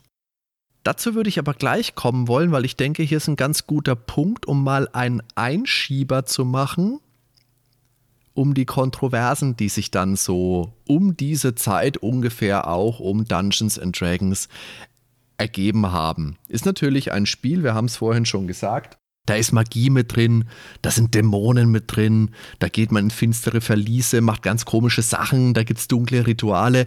Heieieiei, so geht's ja nicht. Wir fangen vielleicht mal an mit dem 15. August 1979, weil da ist ein 16 Jahre junger Dungeons Dragons Spieler namens James Dallas Egbert III. von seiner Uni verschwunden. Und er hat in seiner Studentenbude irgendwelche komischen Hinweise hinterlassen, ganz komisch angeordnete Pin, äh, was schon diese Pinnägel an seiner Korkwand und eine Botschaft, in der er gebeten hat, dass seine Leiche, wenn sie denn gefunden werden würde, verbrannt wird. Darauf wurde dann ein Privatdetektiv angesetzt. Also man merkt schon, es wird eine Privatuni gewesen sein und die Eltern hatten Asche.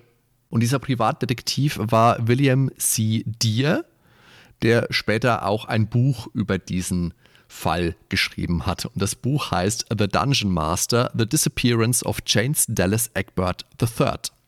Ganz grob basiert da auch der 1982er Film Maces and Monsters mit Tom Hanks drauf. Einem äußerst jungen Tom Ja, das war sogar noch vor Big. Großartiger Film übrigens.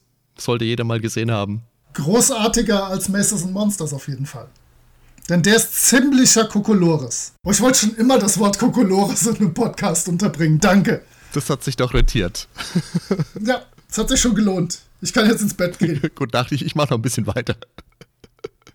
William Deere hat allerdings relativ schnell herausgefunden, dass Egbert häufig in den Versorgungsgängen unter der Uni herumschlich und hat dann vermutet, dass die da so eine Art Lab, also Live-Action-Roleplay machen. Die Medien haben das dann auch spitz bekommen und die haben das dann aber eben als Fakt dargestellt. Das hat natürlich Probleme gegeben, weil die haben da ein ordentliches Fass draus gemacht. Also Dämonen, dunkle Rituale, Satan. Eieieiei. Das ist ja gerade in den USA immer ein großes Thema gewesen, auch um die Zeit, so späte 70er mit der Band Kiss. Das ist ja die Abkürzung gerne abgeleitet worden in Knights in Satanic Service. Die hatten ja eh schon Probleme, weil die ihre S so als Runen hatten und damit Nazis in Verbindung gebracht wurden. Nebenbei Quatsch, weil zwei Mitglieder ja immer schon Juden waren. Aber so war es halt einfach.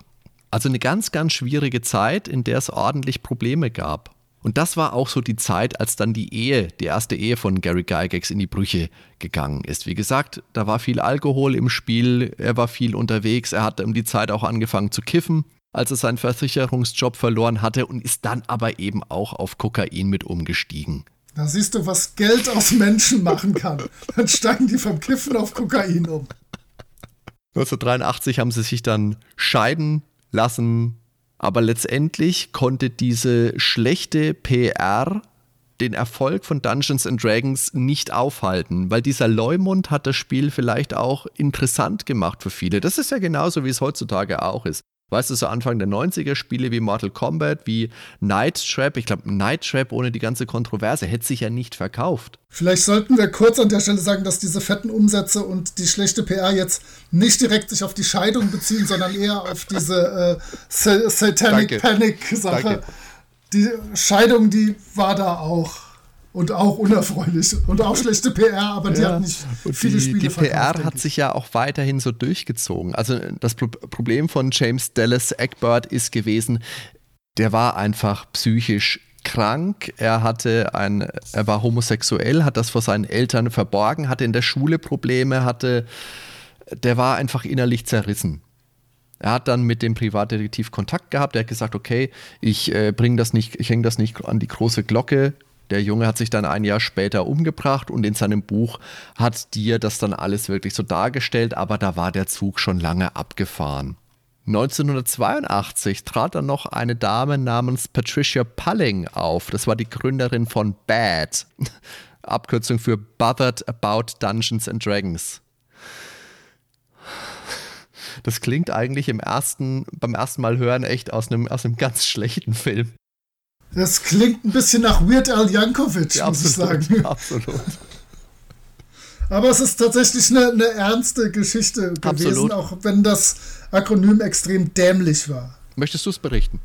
Nein, du, Schade. bist gerade so, du bist gerade so in Fahrt, finde ich. Ja, also Patricia Pulling hat Bad gegründet, weil ihr Sohn Suizid begangen, begangen hatte. Das ist tragisch, das ist ganz klar. Aber sie hat dann erstmal gegen den Schuldirektor ihres Sohnes geklagt,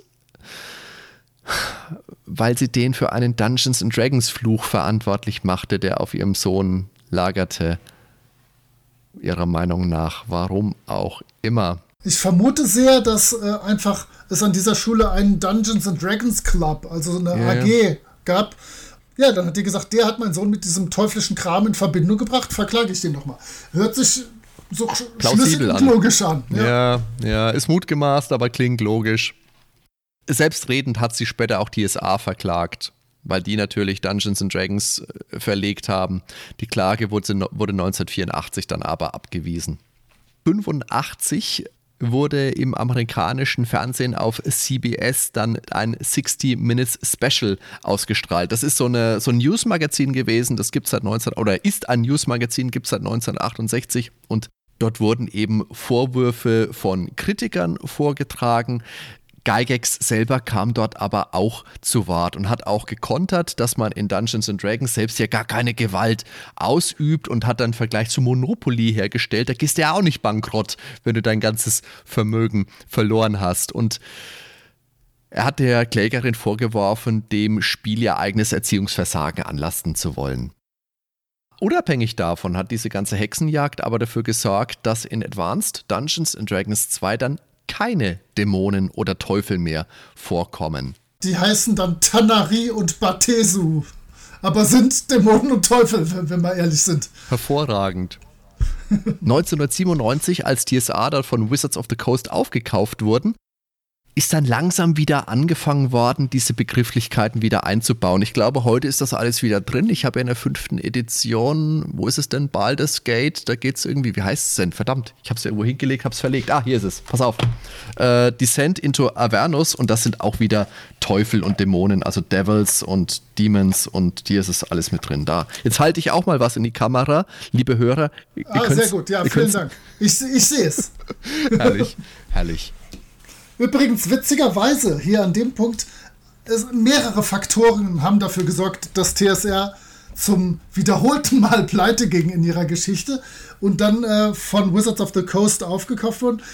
In dieser Phase ging, war einer der Gründe, dass sie so großartiges Material produziert haben, dass die Produktion und Lagerhaltung teurer war im Prinzip als das, was dann am Schluss von ihnen als Preis genommen wurde.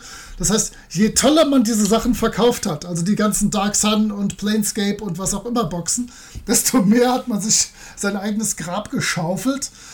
Sehr ungeschickt, aber auch das, wenn man so seit Mitte der 90er bis Anfang 2000 sich so Sachen kauft, die bei TSR rausgekommen, die sind alle wirklich ausgesprochen wertig. Also da bei, bei der ersten Dark Sunbox, die ist dann noch zu Beginn der 90er, da ist äh, eine richtige, äh, so eine Stoffkarte dabei, wo die Spielwelt aufgedruckt ist. Die sind super. Schlagt auch dazu. Also Pied Piper Publishing riechen zwar nach Rauch, aber solltet ihr euch kaufen. Und sämtliche TSR-Sachen Ende der 90er kann ich auch einfach mal rundum empfehlen. Da gibt's richtig Asche für. Auf jeden Fall, genau. Ihr werdet erstmal richtig Asche bei, äh, bei Tauschportalen eurer Wahl bezahlen, aber wenn ihr die ein, zwei Jahre liegen lasst, werden die noch teurer. Weißt du, was viel, viel günstiger ist, als sich so alte, abgeranzte Dungeons Dragons Bücher ins Regal zu stellen, die doch eh nur verstauben? Ich bin gespannt, erzähl's mir. Man kann den Nerdwelten Podcast unterstützen auf PayPal, auf Steady und auf Patreon. Das ist doch großartig. Nicht bei Kofi? Nee, bei Kofi nicht, aber du kannst gerne mal vorbeikommen, kannst mir einen Kaffee mitbringen, Moritz. Da freue ich mich auch. Ja, das mache ich, das mache ich. Der ist zwar bis zu dir kalt vermutlich, ist mir egal. aber ich gebe einen Eiskaffee. mein allerliebstes Beispiel dieser ganzen Rumhackerei auf Dungeons and Dragons ist aber mit weitem Abstand der Comic Dark Dungeons von Jack Chick. Das ist mein Name, Jack Chick. Das muss auch ein super Typ gewesen sein oder äh, sein. Ich habe jetzt nicht recherchiert, ob der tatsächlich noch lebt. Der vertreibt evangelikale Traktate, DVDs, Video-CDs, Videokassetten, Bücher und Poster. Heieiei. Die bekanntesten Produkte sind die Chick Tracts, also kurze Comics, die in viele Sprachen übersetzt worden sind. Und da hat er halt also teils schon auch Ansichten wiedergegeben, die in der Theologie allgemein anerkannt sind, wie etwa die Lehre der Menschwertung Gottes, aber halt etliche stark kontrovers. Unter anderem beschuldige Chick die katholische Kirche als vom Teufel geleitet und ach ja, mit der Gründung des Islams als Scheinreligion und die Unterstützung oder gar Erschaffung von Nationalsozialismus, Kommunismus, Freimaurerei, Vogel, wild. Weitere häufige Themen bei ihm sind die Irreführung des Menschen durch Dämonen und andere Religionen, Errettung von der Hölle unabhängig von guten Taten, nur durch die Anerkennung von Jesus Christus als Erlöser. Kreationismus und damit verbundene Widerlegung der Evolutionstheorie im Speziellen und Wissenschaft im Allgemeinen und natürlich die Verdammung der Homosexualität. Also das ist auch die Zeit, wo Gary Gygax dann wirklich auch Todesdrohungen am Telefon bekommen hat und sich einen eigenen Bodyguard zugelegt hatte eine Zeit lang. Übrigens noch als... Äh, verständlicherweise. Ja, absolut. Als Empfehlung, äh, Dark Dungeons gibt es heute auch wieder. Ist allerdings ein Retro-Klon von AD&D 2. Das heißt, gratis PDF könnt ihr euch irgendwo runterladen. Heißt auch Dark Dungeons, ist das Grundregelwerk von Advanced Dungeons und Dragons 2. Also Dark Dungeons existiert auch heute, aber jetzt nicht mehr auf diesem eigenartigen äh, Fundament, auf dem es damals basierte. Aber dieser Comic, der war wirklich nachhaltig. Also ich kann mich so an meine, an meine Abi-Zeit erinnern, da hatte ich einen sehr, sehr guten Freund und den wollte ich auch mal zu einer Rollenspielrunde einladen, so dass es leider dann nie gekommen. Und der hat da echt Panik bekommen, weil der dann gesagt hat, Alter, das ist doch hier mit der Satansanbetung dieses Zeug, was machst du denn für verrückte Sachen? Das ist ein ganz, ganz lieber Kerl, super intelligent, der hat auch was ordentliches gemacht dann später. Man glaubt es nicht, wenn ich diese Geschichte erzähle. Aber da habe ich wirklich sehr, sehr an ihm gezweifelt. Wahrscheinlich genauso wie er an mir in diesem Moment. Also ich bin dann halt mit meiner Robe und dem Schubkarren voller Ziegenköpfe wieder traurig abgezogen. Naja. Also ich meine, irgendwann verklingen solche Vorwürfe natürlich wieder, wenn sie keinen Halt finden. Aber der Nachhall, der bleibt ja, trotzdem ich erhalten. Ich kann da natürlich auch was zu beitragen. Diesmal gebe ich aber nicht an, sondern erzähle wirklich nur einen kleinen Schwank aus meiner jüngsten Vergangenheit. Wie du, Warten wir erst wie mal du weißt, bin ich äh, Lehrer und sogar damit ich mich mit diesen äh, Jack Chick Sachen gut verstehe, äh, evangelische Religionslehrer. Und ähm, ich wollte bei uns im Ganztagsschulbereich eine Rollenspiel AG anbieten. Und ich war zu dem Zeitpunkt, als zwei Leute von der Schulleitung und zwei aus dem Kollegium waren für die Ganztagsschule zuständig. Davon war glücklicherweise ich einer. Denn nur so konnte ich das Ohr der Schulleitung lange genug gewinnen und denen erklären, was ich in einer Rollenspiel AG machen würde, denn auch die hatten merkwürdige Ideen, was da alles passieren konnte. Natürlich äh, gibt es einmal im pädagogischen Bereich natürlich das Rollenspiel so als Methode, um im Englischunterricht oder sonst was Dinge einzuüben. Aber die haben schon auch mich komisch angeguckt, was würde denn in so einer Rollenspiel AG passieren. Dann habe ich gesagt, das ist im Prinzip wie ein Brettspiel, wo man sich Geschichten erzählt, äh, Abenteuergeschichten im Fantasy-Bereich oder Science-Fiction oder Western oder was auch immer. Aber ich musste das tatsächlich auch im Jahr 2000, ich würde mal schätzen 2011, 12, 13, musste ich das vor erwachsenen Menschen begründen, okay. warum ich sowas tun wollte. Das ist schon krass, oder? Also das ist tatsächlich nicht nur was, was, wo man sagt, ja, früher die Leute, die hatten ja keine Ahnung. Da findet man bestimmt auch aktuellere Beispiele. Wie gesagt, meins ist jetzt so Abi-Zeit, das war so 2002, ist jetzt auch, oh Gott, bald schon wieder 20 Jahre her, ja, äh, egal. Aber es halt halt immer noch nach. Letztendlich hat es für Dungeons and Dragons aber Aufmerksamkeit gebracht. Und das ist so die Zeit, wo Gary Gygax dann losgezogen ist, die Wahrnehmung noch ein bisschen verbessern wollte, den Weg nach Hollywood gesucht hat. Und dann gab es ja auch diese Dungeons and Dragons Cartoon-Serie. Du bist ja ein Tacken jünger als ich. Hast du die damals geguckt? Überhaupt nicht ich könnte jetzt auch nicht sagen, ob die bei uns in Deutschland überhaupt so regelmäßig lief. Doch, ja? doch, doch, doch. Die, die lief Anfang der 90er. RTL oder wo lief die? Ich, das weiß ich tatsächlich nicht. Ich hatte das mal irgendwann recherchiert, aber ich war da einfach schon zu alt. Das hat mich da. Ich habe da schon seit zehn Jahren D&D gespielt. Und dann habe ich da mal eine Minute reingeguckt und das war halt äh, Kindergeburtstag. Okay. Da hatte ich überhaupt keinen Bock drauf. Ähm, aber auch hier wieder eine tragische Geschichte. Oh je. Ich habe das bei ebay.doc, nee, .doc, ebay.com, ebay also in den genau. USA habe ich ebay.doc, genau, äh, die, die Microsoft Word. Äh, ja, ist, ist etwas ausführlich. Äh, habe ich, hab ich, hab ich mir die äh, VHS-Kassetten der gesamten Reihe okay. bestellt. Hey, hey, hey, keine Frechheiten, Böse. Betamax. runter von meinem Rasen.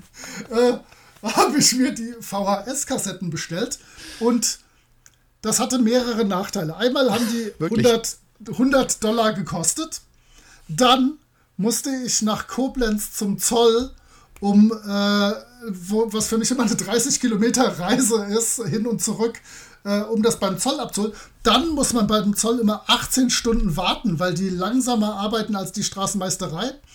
Dann muss man immer noch was draufzahlen, auch wenn das eigentlich wahrscheinlich von den Finanzen her gar nicht nötig wäre. Dann habe ich festgestellt, dass das einfach eine Longplay-Videokassette bespielt war und kein bisschen das Original, wie ich mir das vorgestellt hatte. Und dann hatte ich für insgesamt irgendwie 100 Dollar, 30 Euro und, äh, und 60 Kilometer Abholweg hatte ich eine Longplay-Videokassette die noch dazu ein echt mieses Bild hatte.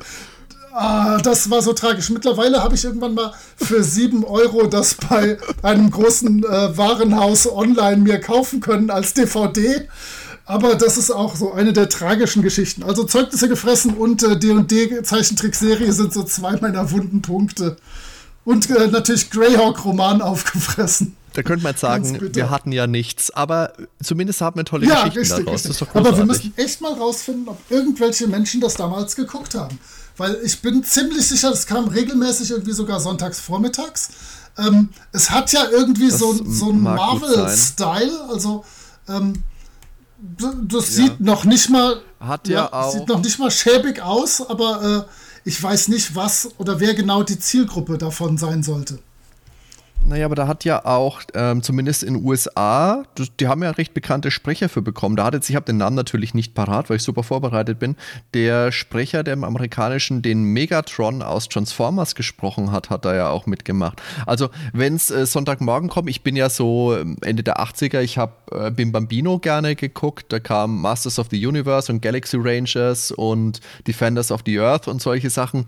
Und davon getrennt, davon losgelöst, gab es ja noch die Sachen, die vormittags auf RTL kamen. Und es war Samstag, Sonntag, meine ich tatsächlich. Ich glaube eher Samstag und halt sehr früh am Morgen.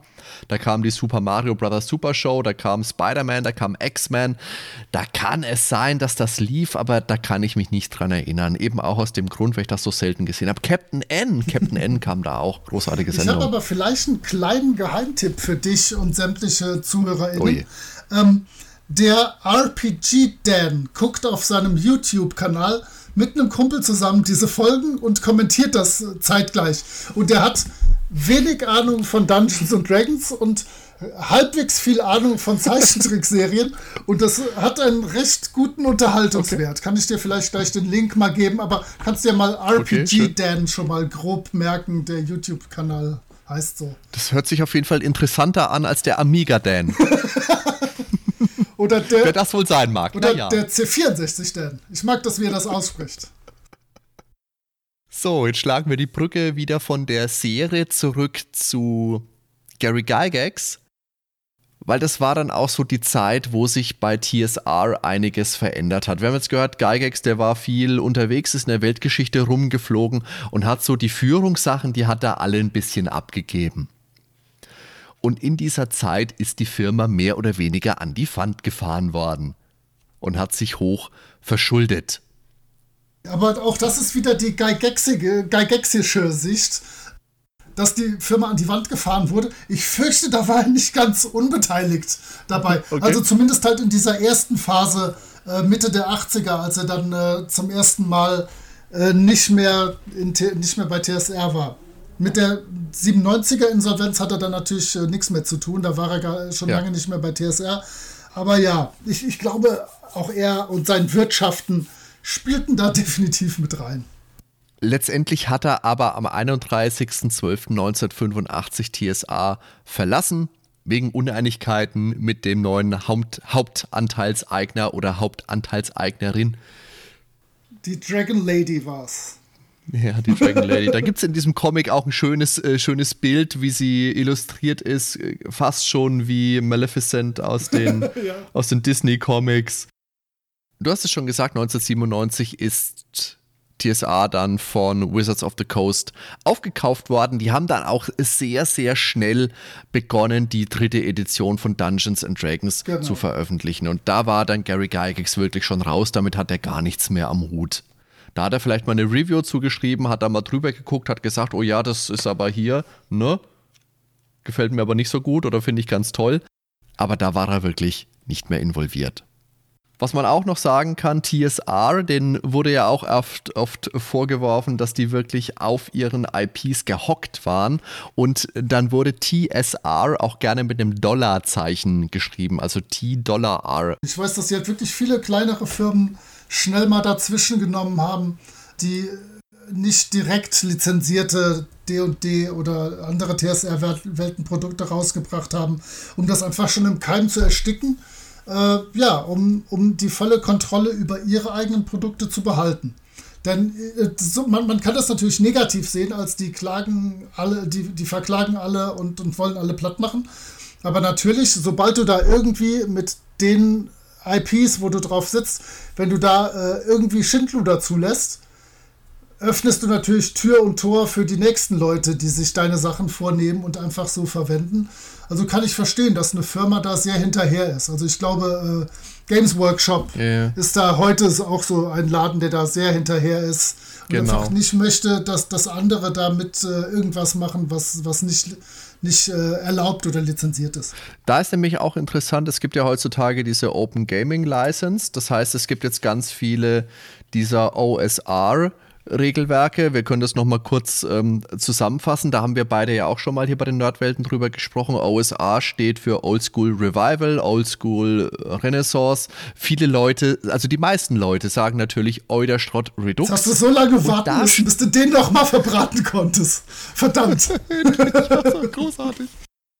Und da ist es ja auch ganz oft so, wenn da auf Dungeons and Dragons verwiesen wird in diesen Büchern, meistens so im Vorwort, dann wird ja niemals Dungeons and Dragons gesagt, sondern immer The Game oder The Advanced Version of the Game. Oder das bekannteste Rollenspiel der Welt oder sowas. Äh, sowas geht auch, ja. Ja, genau. Und ich meine, jeder weiß, was gemeint ist, das ist schon ganz klar, aber ich, ich, ich persönlich, ich finde das immer ein bisschen komisch. Ich meine, klar, so große Firmen und sowas, das übersteigt mein Intellekt. Mein, mein, ich kann es nicht mal aussprechen. Das ist immer eine ganz andere Geschichte, das ist ganz klar. Was hältst du davon, wenn wir uns durch die nächsten Jahre so ein bisschen durchfräsen? Du übernimmst die, äh, die, die äh, Gesundheits- und romantischen Dinge und ich übernehme die Rollenspielsysteme, die rauskamen. Das können wir machen. Dann kannst du zu den Systemen vielleicht auch noch ein bisschen was erzählen, weil ich glaube, jetzt so die, die wirklichen Eckpfeiler, die, die sind jetzt eigentlich schon rum und jetzt kommt so noch ein bisschen so der, der Nachhall was dann noch so passiert ist. 1987 ist nochmal ein Meilenstein, denn da hat Gary Gygax dann Gail Carpenter geheiratet, seine ehemalige Assistentin bei TSA. Ja, die jetzt überraschenderweise Gail Gygax heißt, Gail man sollte es nicht glauben. Äh, auch, im Jahr, auch im Jahr 1987 kam die äh, Rollenspielbox Cyborg Commando raus. Die habe ich im Regal stehen und zwar, sie war bis vor drei, vier Stunden noch eingeschweißt. Wie jetzt? Ich habe gedacht, damit ich reingucken kann, nur für meinen guten alten Hardy, werde ich die öffnen, was man ja eigentlich mit eingeschweißten alten Sachen nicht tut. Und habe dabei rausgefunden, die haben mich verarscht. Und zwar die drei Regelwerke, die drei Hefte, die da drin waren, die waren brutal angeschlagen. Also die hat definitiv schon jemand dabei oh, dazwischen Gott. gehabt. Und die zwei zehnseitigen Würfel, die drin sein sollten, waren nicht drin. Ein Skandal, ich prangere das an. Auf jeden Fall ist Cyborg Commando ein ziemlich abgefahrenes Ding. Und zwar hat er das mit seinen beiden alten TSR-Kumpeln äh, Frank Menzer und Kim Mohan zusammen rausgebracht. Und wir befinden uns im Jahr 2035. Gutes Jahr. Achtung, 1980 gab es dann 5 Milliarden Menschen. Die Menschheit die Zahl stieg immer weiter an. Wir müssen also damit rechnen, dass es 2035 schon 12 Milliarden Menschen sind. Mhm, äh, und, und da gibt es tatsächlich in diesem Buch gibt es einen, ein, eine Formel, wie man errechnen kann, wie die Weltbevölkerung ansteigt. Aber wenn wir im Jahr 2035, wo ich noch nicht mal pensioniert sein werde, wenn wir Glück haben, werden wir vorher von Xenoborgs, äh, von Aliens überrannt werden und müssen uns da keine Sorgen mehr drum machen um unsere Pensionierung. Ähm, auf jeden Fall spielt man dann in diesem Spiel im Jahr 2035 eine Kampagne, wo die Welt von diesen Aliens befreit werden muss. Und wir spielen das Cyborg-Kommando, was dem diese ehrenvolle Aufgabe zufällt. Man kann auch Abenteuer davor schreiben, aber dann muss man halt, steht drin, mit einberechnen, dass unfassbar viele Menschen auf der Welt sind, was zu großen Problemen führt. Das Jahr 1992 bringt uns dann Dangerous Journeys. Und das war ein Multigenre-RPG. Mhm. Das heißt, das hat schon versucht, ein Universalsystem zu sein, womit man nicht nur Fantasy-Welten, sondern auch Science-Fiction und was auch immer bespielen kann. Das war tatsächlich gar nicht mal so schlecht. Da gab es auch eine Romantrilogie aus der Feder von Gygax dazu. Ähm, Dangerous Journeys definitiv so eine kleine bis mittelprächtige Empfehlung, wenn ihr euch für Rollenspielgeschichte interessiert. 1999 kam dann Legendary Adventures raus und da das Hauptregelwerk hat wieder eines meiner zahlreichen Gary Gygax Autogramme drin und ich finde das ganz witzig. Einmal ist es fertigkeitenbasiert. Die Spielercharaktere heißen Avatare und die Spielleitung heißt hier Legend Master, weil es ja die Legendary Adventures sind. Das habe ich in der Tat damals nicht gespielt, heute nicht gespielt. Wäre vielleicht irgendwann mal eine Idee, wenn man irgendwie so, so einen historischen Rollenspiel äh, Abend haben möchte. Aber das ist an mir vorbeigegangen. Steht natürlich hier komplett in meinem Regal, aber habe ich noch nie großartig angefasst. Hast du mal reingeguckt, das, nicht, dass du da auch betrogen wurdest, Moritz? Ne, das sind reine Hefte. Also da, die habe ich schon durchgeblättert und drin gelesen, aber noch nicht gespielt. Es sind keine Boxen. 2004 hat sich dann der Gesundheitszustand von Gary Gygax dramatisch verschlechtert. Kamen Schlaganfälle, Herzprobleme, Aortenaneurysma. Alles Dinge, die halt nicht begünstigt werden, wenn man viel raucht ja, und trinkt. Aber es hat begünstigt, dass er danach viel Zeit äh, im Dragons Food Forum verbringen konnte, so dass das mir etwas entgegengekommen ist. Ab 2005 war er an Castles and Crusades beteiligt. Dazu kann ich ein paar Dinge euch erzählen, denn das ist zwar kein Retro-Klon, also nicht die Wiederverkörperung eines alten Spieles, also von D&D 1, AD und D1, was auch immer, aber es ist auf Basis der Open Gaming License, die der Hardy euch eben kurz mal genannt hat, ein Spiel, was grob die Luft von D&D Classic atmet. Und äh, bei Trolllord Games, glaube ich, lass mich mal ganz kurz nachgucken, was ich jetzt nicht. Oh, jetzt steht er wieder vom Regal. Bei, es kommt ja, wieder der bei, Schnitt. Bei, bei Trolllord Games rauskam. Bei den beiden Brüdern Chenot. Und Gygax war, soviel ich weiß, an den Regeln nicht beteiligt. Aber der hat Abenteuer dafür geschrieben.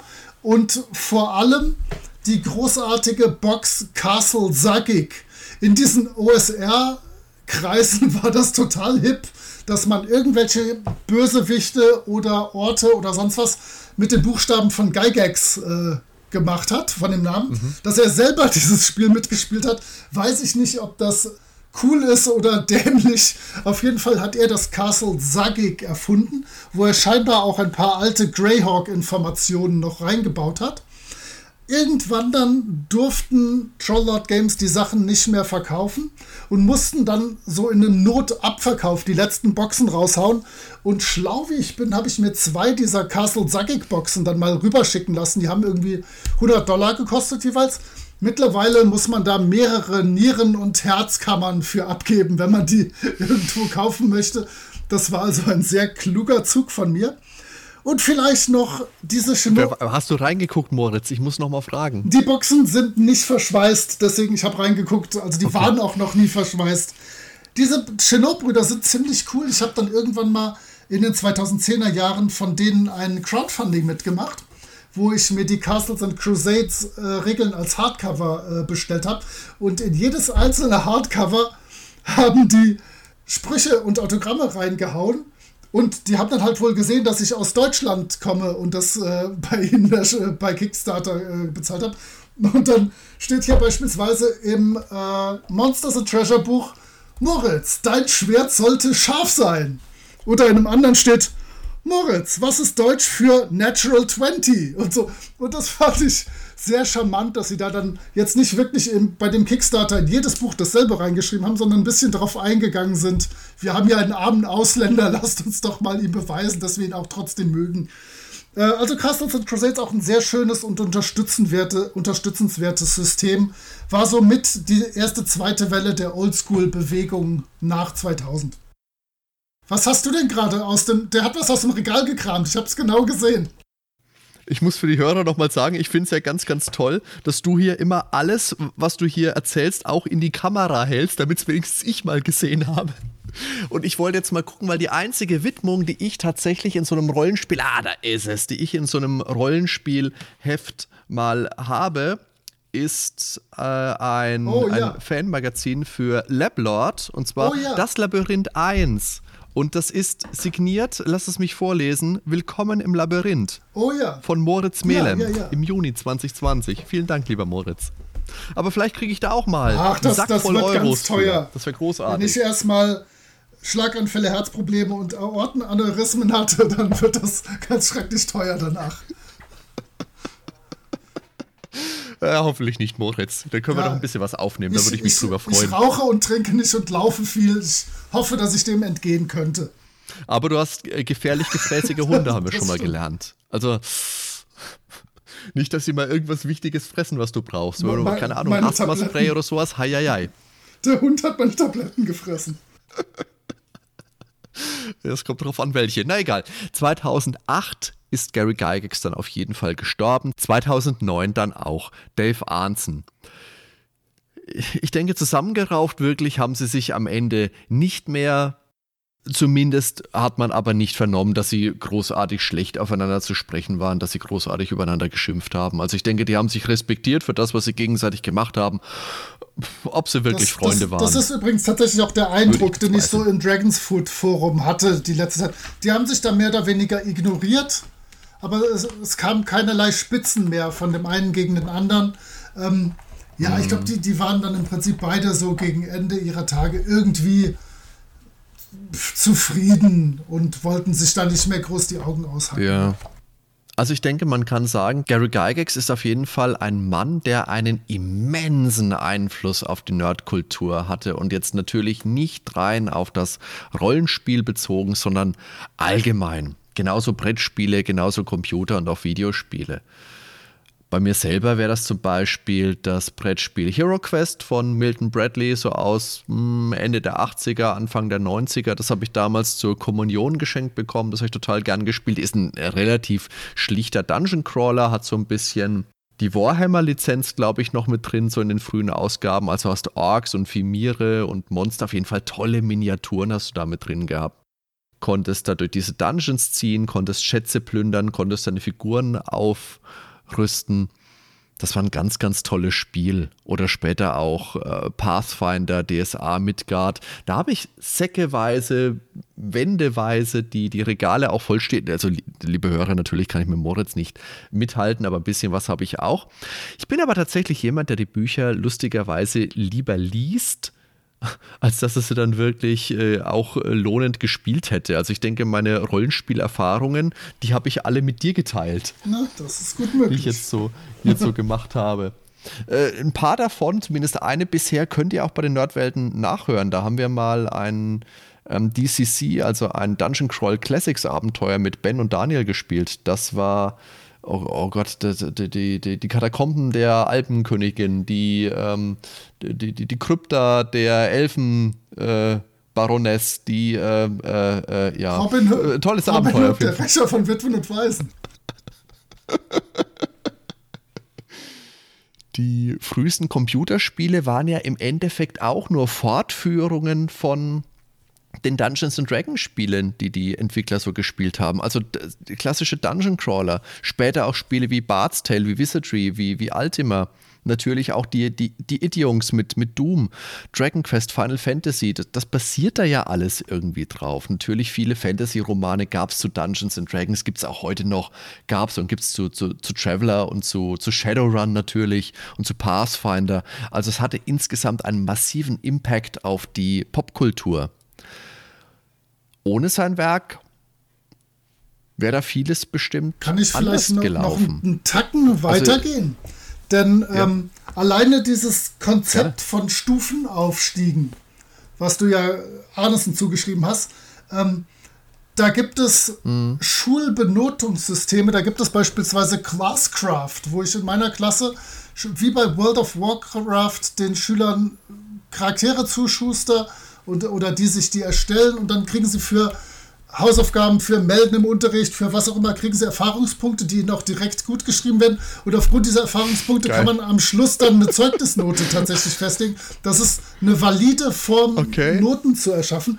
Oder äh, in, in Betrieben oder so, Wahnsinn. diese ganzen Gamification-Ansätze die basieren im Prinzip darauf. Wenn ich in der Firma das und das erreiche, kriege ich die und die Credit Points, dann kriege ich einen Golf als Firmenwagen. Wenn ich dann das und das mache und das und das noch bekomme, habe ich noch 150 Punkte mehr, dann kriege ich schon einen Audi, schlag mich tot. Ähm, also ganz viele dieser Konzepte in der Freizeit auch oder Leute, die sich irgendwie für Kleinigkeiten immer wieder belohnen und so ihr Leben ein bisschen gamifizieren, das basiert auf diesem Stufenkram. Finde ich. Äh, ziemlich abgefahren, was das mittlerweile für riesige Kreise zieht, diese Grundidee.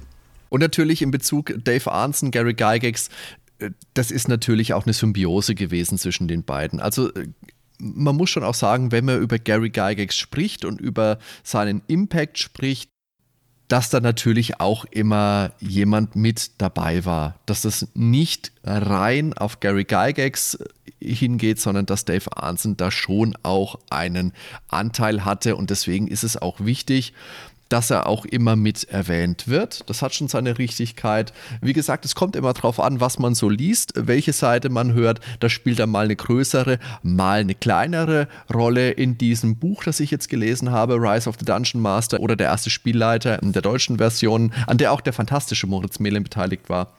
Da spielt er eher eine Nebenrolle in der Entstehung. Eine wichtige, klar, aber schon eine deutliche Nebenrolle. Soll ich noch zwei weitere Quellen nennen? Denn ich habe schon darauf hingewiesen auf Secrets of Blackmoor, nicht die Secrets of Blackmore. Ähm, das ist ein Dokumentarfilm, der das Ganze aus Sicht von Arneson beleuchtet. Ich habe die DVD, die gab es irgendwann mal als Kickstarter. Ich glaube aber man. Nicht die Longplay VHS. Korrekt, das ist eine, schon, schon zwar noch keine Blu-ray, aber immerhin eine DVD. Die hat noch eine komplette DVD mit Bonusmaterial. Ansonsten, äh, ich glaube, bei dem Videoportal Vimeo kann man die, das sich kaufen, dass man de, den Film oder die Doku sich streamen kann. Hat man einfach mal die andere Position. Und mein guter Freund Greg Swenson kommt auch an zwei Stellen mal vor. Er erwähnt aber nicht, wie sein Charakter hieß. Das wissen nur wir und sonst niemand. Und das Buch Empire of Imagination von Michael Whitwer. Da wird auch relativ Gygax zentriert über sein Leben und sein Werk berichtet. Aber es ist nicht ganz so eine Lobeshymne wie vielleicht äh, dieser auch sehr gute Comic, den du schon erwähnt hast. Also Empire of Imagination, Secrets of Blackmore und der erste Spielleiter sind auf jeden Fall drei Sachen, die ihr euch da sehr gut zulegen könnt und mit allen drei zusammen auch relativ gut informiert werdet. Auf jeden Fall möchte ich jetzt als kleinen Rauschmeißer noch den für mich vielleicht wichtigsten Beitrag bringen, den Gary Gygax jetzt ganz persönlich für mich hatte, weil ohne Gary Gygax hätte es kein Wizardry gegeben, das haben wir schon gesagt, hätte es auch kein Bard's Tale gegeben. Aber ohne Bard's Tale hätte es auch keine Nerdwelten-Episode zu Bart's Tale gegeben und dann hätte mich der Moritz auch niemals auf Twitter belästigt und dann wäre er heute auch nicht so ein guter Freund. Dafür bin ich Gary Gygax dankbar. Das stimmt, sonst wäre ich nur mit dem Dan befreundet, weil ich ihm zu seiner Stronghold-Folge ein Lob geschickt hätte. das, dann wäre alles völlig anders gekommen. Also ich denke, wir haben jetzt einen guten Überblick über das Leben von Gary Gygax gegeben, natürlich. Ich denke, man hätte über einige Punkte hätte man noch stärker eingehen können, hatte, hätte man noch mehr drauf rumreiten können. Aber ich denke, so für einen Überblick war das schon ordentlich und es war wirklich ein sehr, sehr spaßiges Gespräch heute mit dir, Moritz. Es hat mir sehr viel Spaß gemacht. Dafür bedanke ich mich bei dir. Sehr gerne. Den Moritz, der ist ja unglaublich umtriebig. Das habt ihr jetzt vielleicht auch schon rausgehört in dieser Episode. Also der ist eigentlich, wo mal gesprochen wird über Rollenspiele, nicht nur über Rollenspiele, da ist er eigentlich immer mal zu sehen. Bei Orkenspalter TV seht ihr ihn immer mal. Ihr könnt ihn auf seinem eigenen Blog besuchen, von der Seifenkiste herab. Das verlinke ich in den Show Notes. Den Mühlenhof-Podcast macht er noch. Da wird über Tim und Struppi gesprochen. Ist auch sehr ich hörenswert. Ich halte gerade zwei Daumen da in die Luft ja, weniger Daumen, mehr neue Episoden, Moritz. Ja, mehr es, neue es ist Episoden. tatsächlich gerade eine im Schnitt. Ich bin ziemlich sicher, dass die nächsten Tage eine rauskommt. Und zwar die erste, die okay. erste mit Captain Haddock, denn wir fräsen uns historisch äh, zeitlich durch das Ganze. Und jetzt ja. endlich tritt mein endlich großes Captain Vorbild Captain Haddock auf. Ah. Jetzt versuche ich gerade mir den Text der Hörspiel, des Hörspiel-Intros, da, da, da steht ein Schloss, da ist der Captain Haddock Boss. Genau. Naja, egal, ihr, ihr werdet es wissen. Naja, alles klar. Es gibt im Lande hier ein Schloss, da ist der Captain Haddock Boss. Da ist der Captain, ja, großartig. Den Gruftschrecken-Podcast machst du neuerdings noch, da geht es so ein bisschen um Oldschool-Rollenspiele und wie gesagt, dem Gruftschrecken bist du ja langsam auch schon ich, erschreckend Ja, nahe. definitiv. Ich bin auf dem besten Weg. Ich mache das mit, mit dem Benjamin zusammen. Der ist nur halb so gruftschreckig wie ich eigentlich. Deswegen. Der Nordwelten Benjamin, der ist ja gruftschreckig. Oder ein anderer? Nein, ein anderer. Und, ähm, ein anderer, ach so. Ach der so. bringt tatsächlich so etwas frischen Wind rein. Also wir okay. nehmen uns jedes Mal ein Oldschool-Produkt vor, also ein OSR-Produkt bisher. Ich denke, wir werden irgendwann mal auch offizielle äh, Wizards of the Coast, äh, Quatsch, offizielle TSR-Sachen bringen. Aber er bringt immer so was Aktuelles und ich immer sowas von der ersten Phase, so 2006, 7, 8. Und er kennt meine Sachen nicht, ich kenne seine Sachen nicht und wir versuchen uns dann okay. irgendwie zusammen zu raufen. Das macht mir Spaß, weil ich da wirklich viele neue Sachen kennenlerne, die ich sonst gar ja. nicht gelesen hätte. Das finde ich ist auch ein cooler Ansatz, wenn du wirklich so von zwei Seiten kommst, die so aufeinandertreffen und sich dann austauschen. Le ist leider cool. ist es bisher ja. immer recht harmonisch gewesen, aber wir haben ja noch viel Zeit. Ekelhaft. Ja, wir kriegen das noch hin, uns zu streiten. Da würde ich dir empfehlen, ich leide dir mal den Nerdwelten Ben aus, weil der hat immer die wildesten Theorien, die er so mit reinwirft. Das sorgt immer für uiuiui. Mit dem mache ich dann irgendwas über 64er-Spiele, dann läuft das schon. Alles klar. Also ich danke jetzt auf jeden Fall, liebe Zuhörer, euch fürs Zuhören. Lasst uns gerne in den Kommentaren wissen, zum einen natürlich, wie euch die Folge gefallen hat und was ihr so zu Gary Gygax und gerne auch Dave Arnson zu Dungeons and Dragons zu sagen habt. Da würden wir uns sehr drüber freuen. Feedback ist immer sehr, sehr gerne gesehen in den gängigen Plattformen, auf unserer Facebook-Seite, auf der Homepage natürlich www.nerdweltenpodcast.com oder auf Twitter. Moritz ist ja natürlich auch auf Twitter. Ed Gigglefitz. ja, so, das ist so, auch immer so was ähnlich, los. Ja. Und dann, äh, wie gesagt, vielen lieben Dank für das Gespräch, Moritz, und hoffentlich bis bald. Hat viel Spaß gemacht. Bis zum nächsten Mal. Ciao. Ja, danke für die Einladung. Ciao.